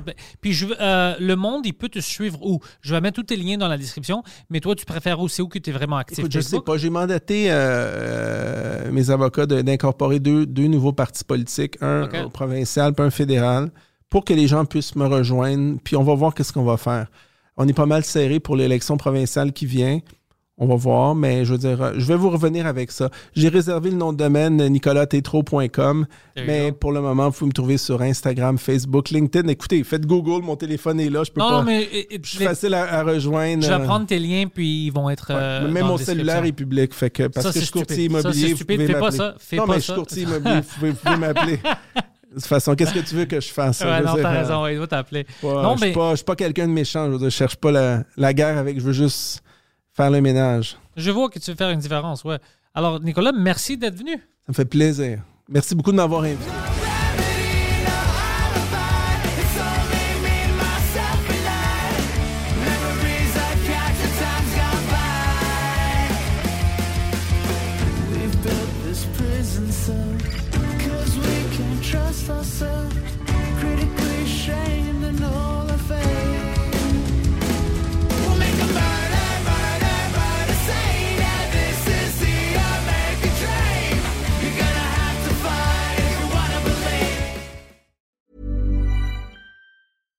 Hi, I'm Daniel, founder of Pretty Litter. Cats and cat owners deserve better than any old fashioned litter. That's why I teamed up with scientists and veterinarians to create Pretty Litter. Its innovative crystal formula has superior odor control and weighs up to 80% less than clay litter. Pretty Litter even monitors health by changing colors to help detect early signs of potential illness. It's the world's smartest kitty litter. Go to prettylitter.com and use code ACAST for 20% off your first order and a free cat toy. Terms and conditions apply. See site for details.